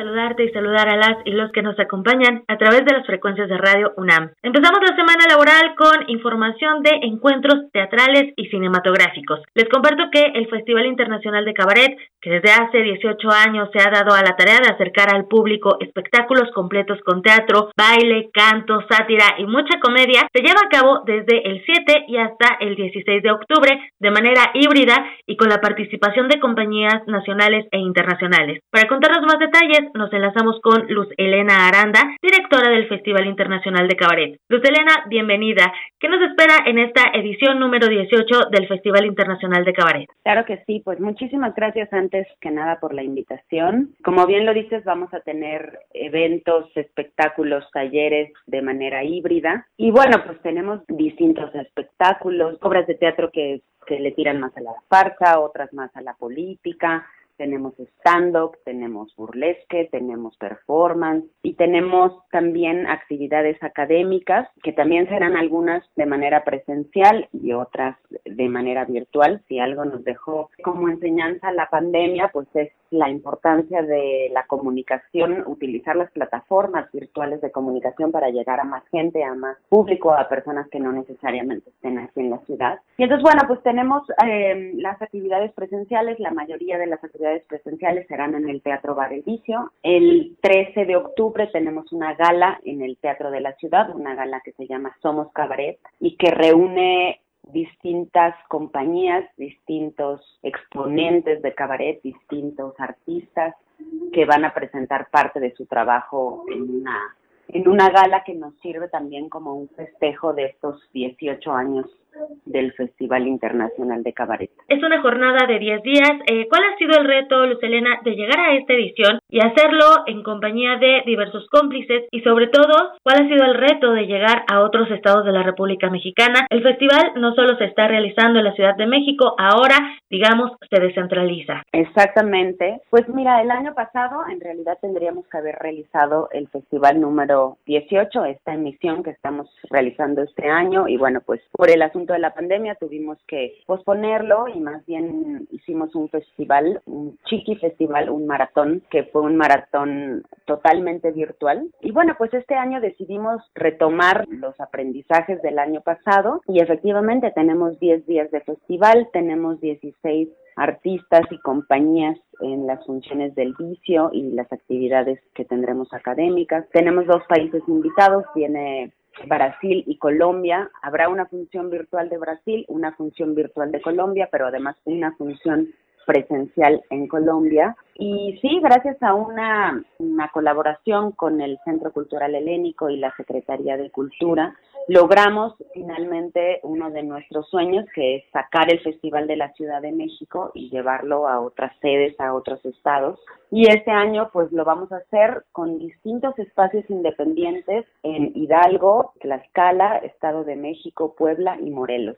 Así que pues si están por ahí cerca de algunos de estos estados, pues entonces el festival va finalmente a salir de la ciudad para llegar a otros estados y a otras personas y a otros espacios independientes que se suman como sedes este año del festival. Podemos disfrutar del festival desde cualquier latitud. Luz Elena, para finalizar, también hay espectáculos para jóvenes y para público infantil. ¿Cómo lograr abrir espacios para que el cabaret también llegue a las infancias? Claro, pues sí, mira, tenemos dos espectáculos para el público infantil en el marco de este festival. Tenemos un espectáculo que se llama Cuentos para no dejar de soñar y además tenemos un espectáculo de los espectáculos que saldrán a provincia de Hombre Bala Presenta, un espectáculo que se llama Yo no soy un robot, que también es para niños y niñas. Y bueno, pues ha sido todo un reto porque cuando uno piensa en cabaret, piensa en ficheras, en desnudos, hay como todavía ciertos estereotipos alrededor del cabaret. Y entonces cuando uno piensa en cabaret para niños, pues, pues es muy difícil de pronto imaginarlo, ¿no? El cabaret para niños ya tiene mucho tiempo, hay compañías que están haciendo un trabajo excelente de cabaret para niños y tiene la misma premisa que el cabaret para adultos, es decir, es teatro cabaret que utiliza el humor para hacer pensar, para hacer reflexionar, para hacer una crítica y que en el caso de los niños y las niñas pues retoma temas que les son cercanos a los niños y las niñas, que les importan a los niños y las niñas, pero siempre desde un lugar inteligente, siempre con un humor inteligente que apela a la inteligencia de la niñez, ¿no? Pues bueno, sí ha sido todo un reto para el Festival Internacional de Cabaret generar cada vez más audiencia para niños y niñas, pero bueno, pues este año no queríamos dejar fuera a este público y entonces pues sí, tenemos dos espectáculos, uno aquí en la ciudad y otro en Hidalgo. Bien, entonces tenemos una cita en el Festival Internacional de Cabaret en su formato híbrido hasta el 16 de octubre. Luz Elena, gracias por estos minutos. No, pues muchas gracias a ustedes. Toda la información la encuentran en nuestra página web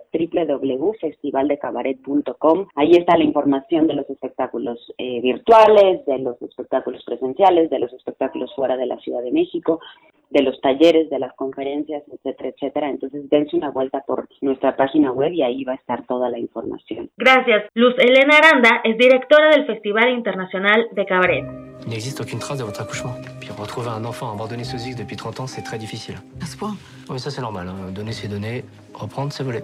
Je m'excuse, mais je trouve ça trop injuste. Quoi, on peut rien faire alors? Ça peut prendre du temps. Mais c'est-à-dire, j'ai un souci de santé. Si vous êtes pressé, on s'en sort plus. Excusez ma grossièreté. Adieu les cons.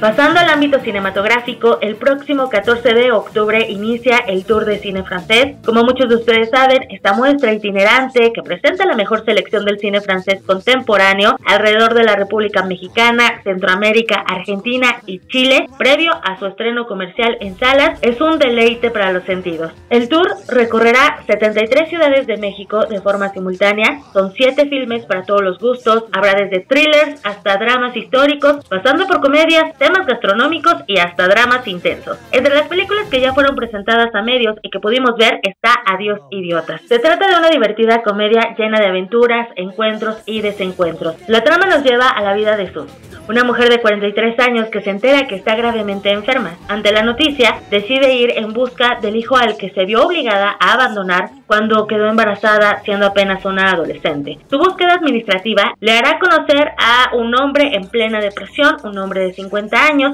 y también al señor Blin, un hombre ciego con un entusiasmo arrasador. Los tres se embarcan en una búsqueda tan espectacular como imposible, llena de comedia pero también de romanticismo.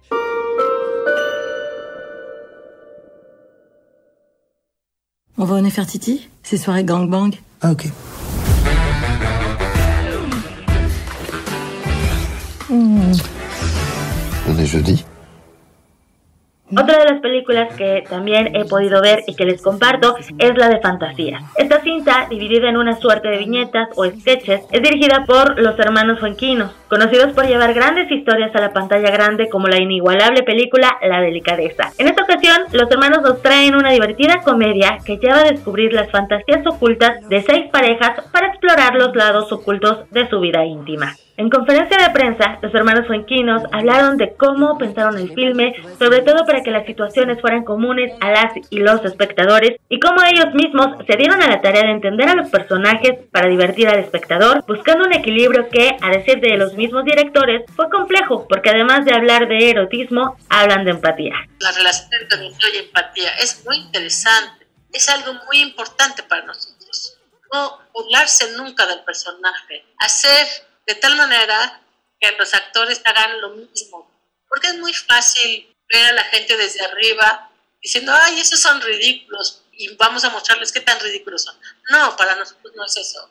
Hay que encariñarse con ellos, hay que hacer pasar el, pasaje. nuestro mensaje finalmente, a pesar de la diversidad, eh, todos son gente terriblemente humana. El deseo la empatía provienen de este ir y venir de ambos.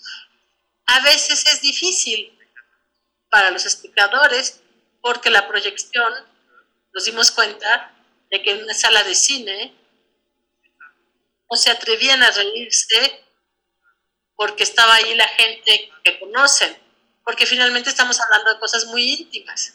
Fantasía cuenta con un reparto lleno de grandes personalidades del cine. Entre los actores, las actrices, se encuentran Mónica Bellucci, Carol Bouquet y Nicolas Bedos, entre otros, que además no solo son muy conocidos en Francia, sino en el mundo entero. Y un dato curioso de este filme es que han participado en varias películas, pero no habían trabajado juntos, así que hacen un excelente equipo. Para conocer más sobre el circuito de exhibición, pueden visitar la página oficial del Tour de Cine Francés. En nuestras redes sociodigitales tenemos cinco pases dobles para la premier de El hombre del sótano. Este es un thriller. Si quieren saber más, síganos en redes. Estamos como arroba prisma.ru en Twitter.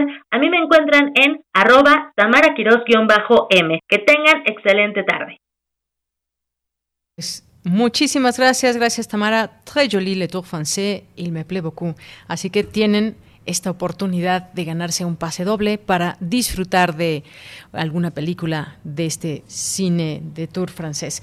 Y nos vamos ya casi, aunque tenemos todavía algún un par de minutos más para comentar, pues ya responde la Fiscalía General de la República ante el caso de Lozoya. Dice que defiende investigación contra Lozoya, bueno, defiende la FGR su investigación tras la petición del presidente de presentar información. Dice que el próximo 3 de noviembre concluye la más reciente prórroga concedida a la defensa de Lozoya en los casos de Odebrecht y agronitrogenados para que aporte pruebas a su favor. Y pues hoy destacan también los medios de comunicación este esta salida, esta salida que tuvo y cómo fue eh, que estaba en este en este lujoso restaurante. Y también de algo que dice la FGR, la FGR es que Lozoya haya violado medidas cautelares. No violó las medidas cautelares, es lo que dice la Fiscalía, que el juez de control de Reclusorio Norte, que lleva el caso en contra del exdirector general de Petróleos Mexicanos, Emilio Lozoya Austin, no ha reportado ninguna infracción en las medidas cautelares que se le impusieron al exfuncionario. En una tarjeta informativa, la Fiscalía explicó que el, exfuncionario se adhirió a un criterio de oportunidad con base en el artículo 256 del Código Nacional de Procedimientos Penales que le ha permitido seguir su proceso en libertad. Pues eso no le quita lo indignante que, no, que, vemos este caso eh, muchos mexicanos y pues esa posibilidad de que se pase como si nada este acusado y señalado por la ley. Así que pues bueno, eso solamente ahí lo dejamos y lo comentamos. Confirma el presidente que irá al Consejo de Seguridad el 9 de noviembre. viajará a la sede de la Organización de las Naciones Unidas en Nueva York para hablar en la tribuna de la importancia del combate a la corrupción en el mundo como vía para atajar la desigualdad. Va a hablar de lo que considera el principal problema del mundo, la corrupción que produce desigualdad, es lo que dijo. Y con esto nos vamos. Pásela muy bien. Ojalá que tenga un buen inicio de semana. Son las 3 de la tarde. En nombre de todo el equipo, soy de Yanira Morán. Buena tarde y buen provecho. Hasta mañana.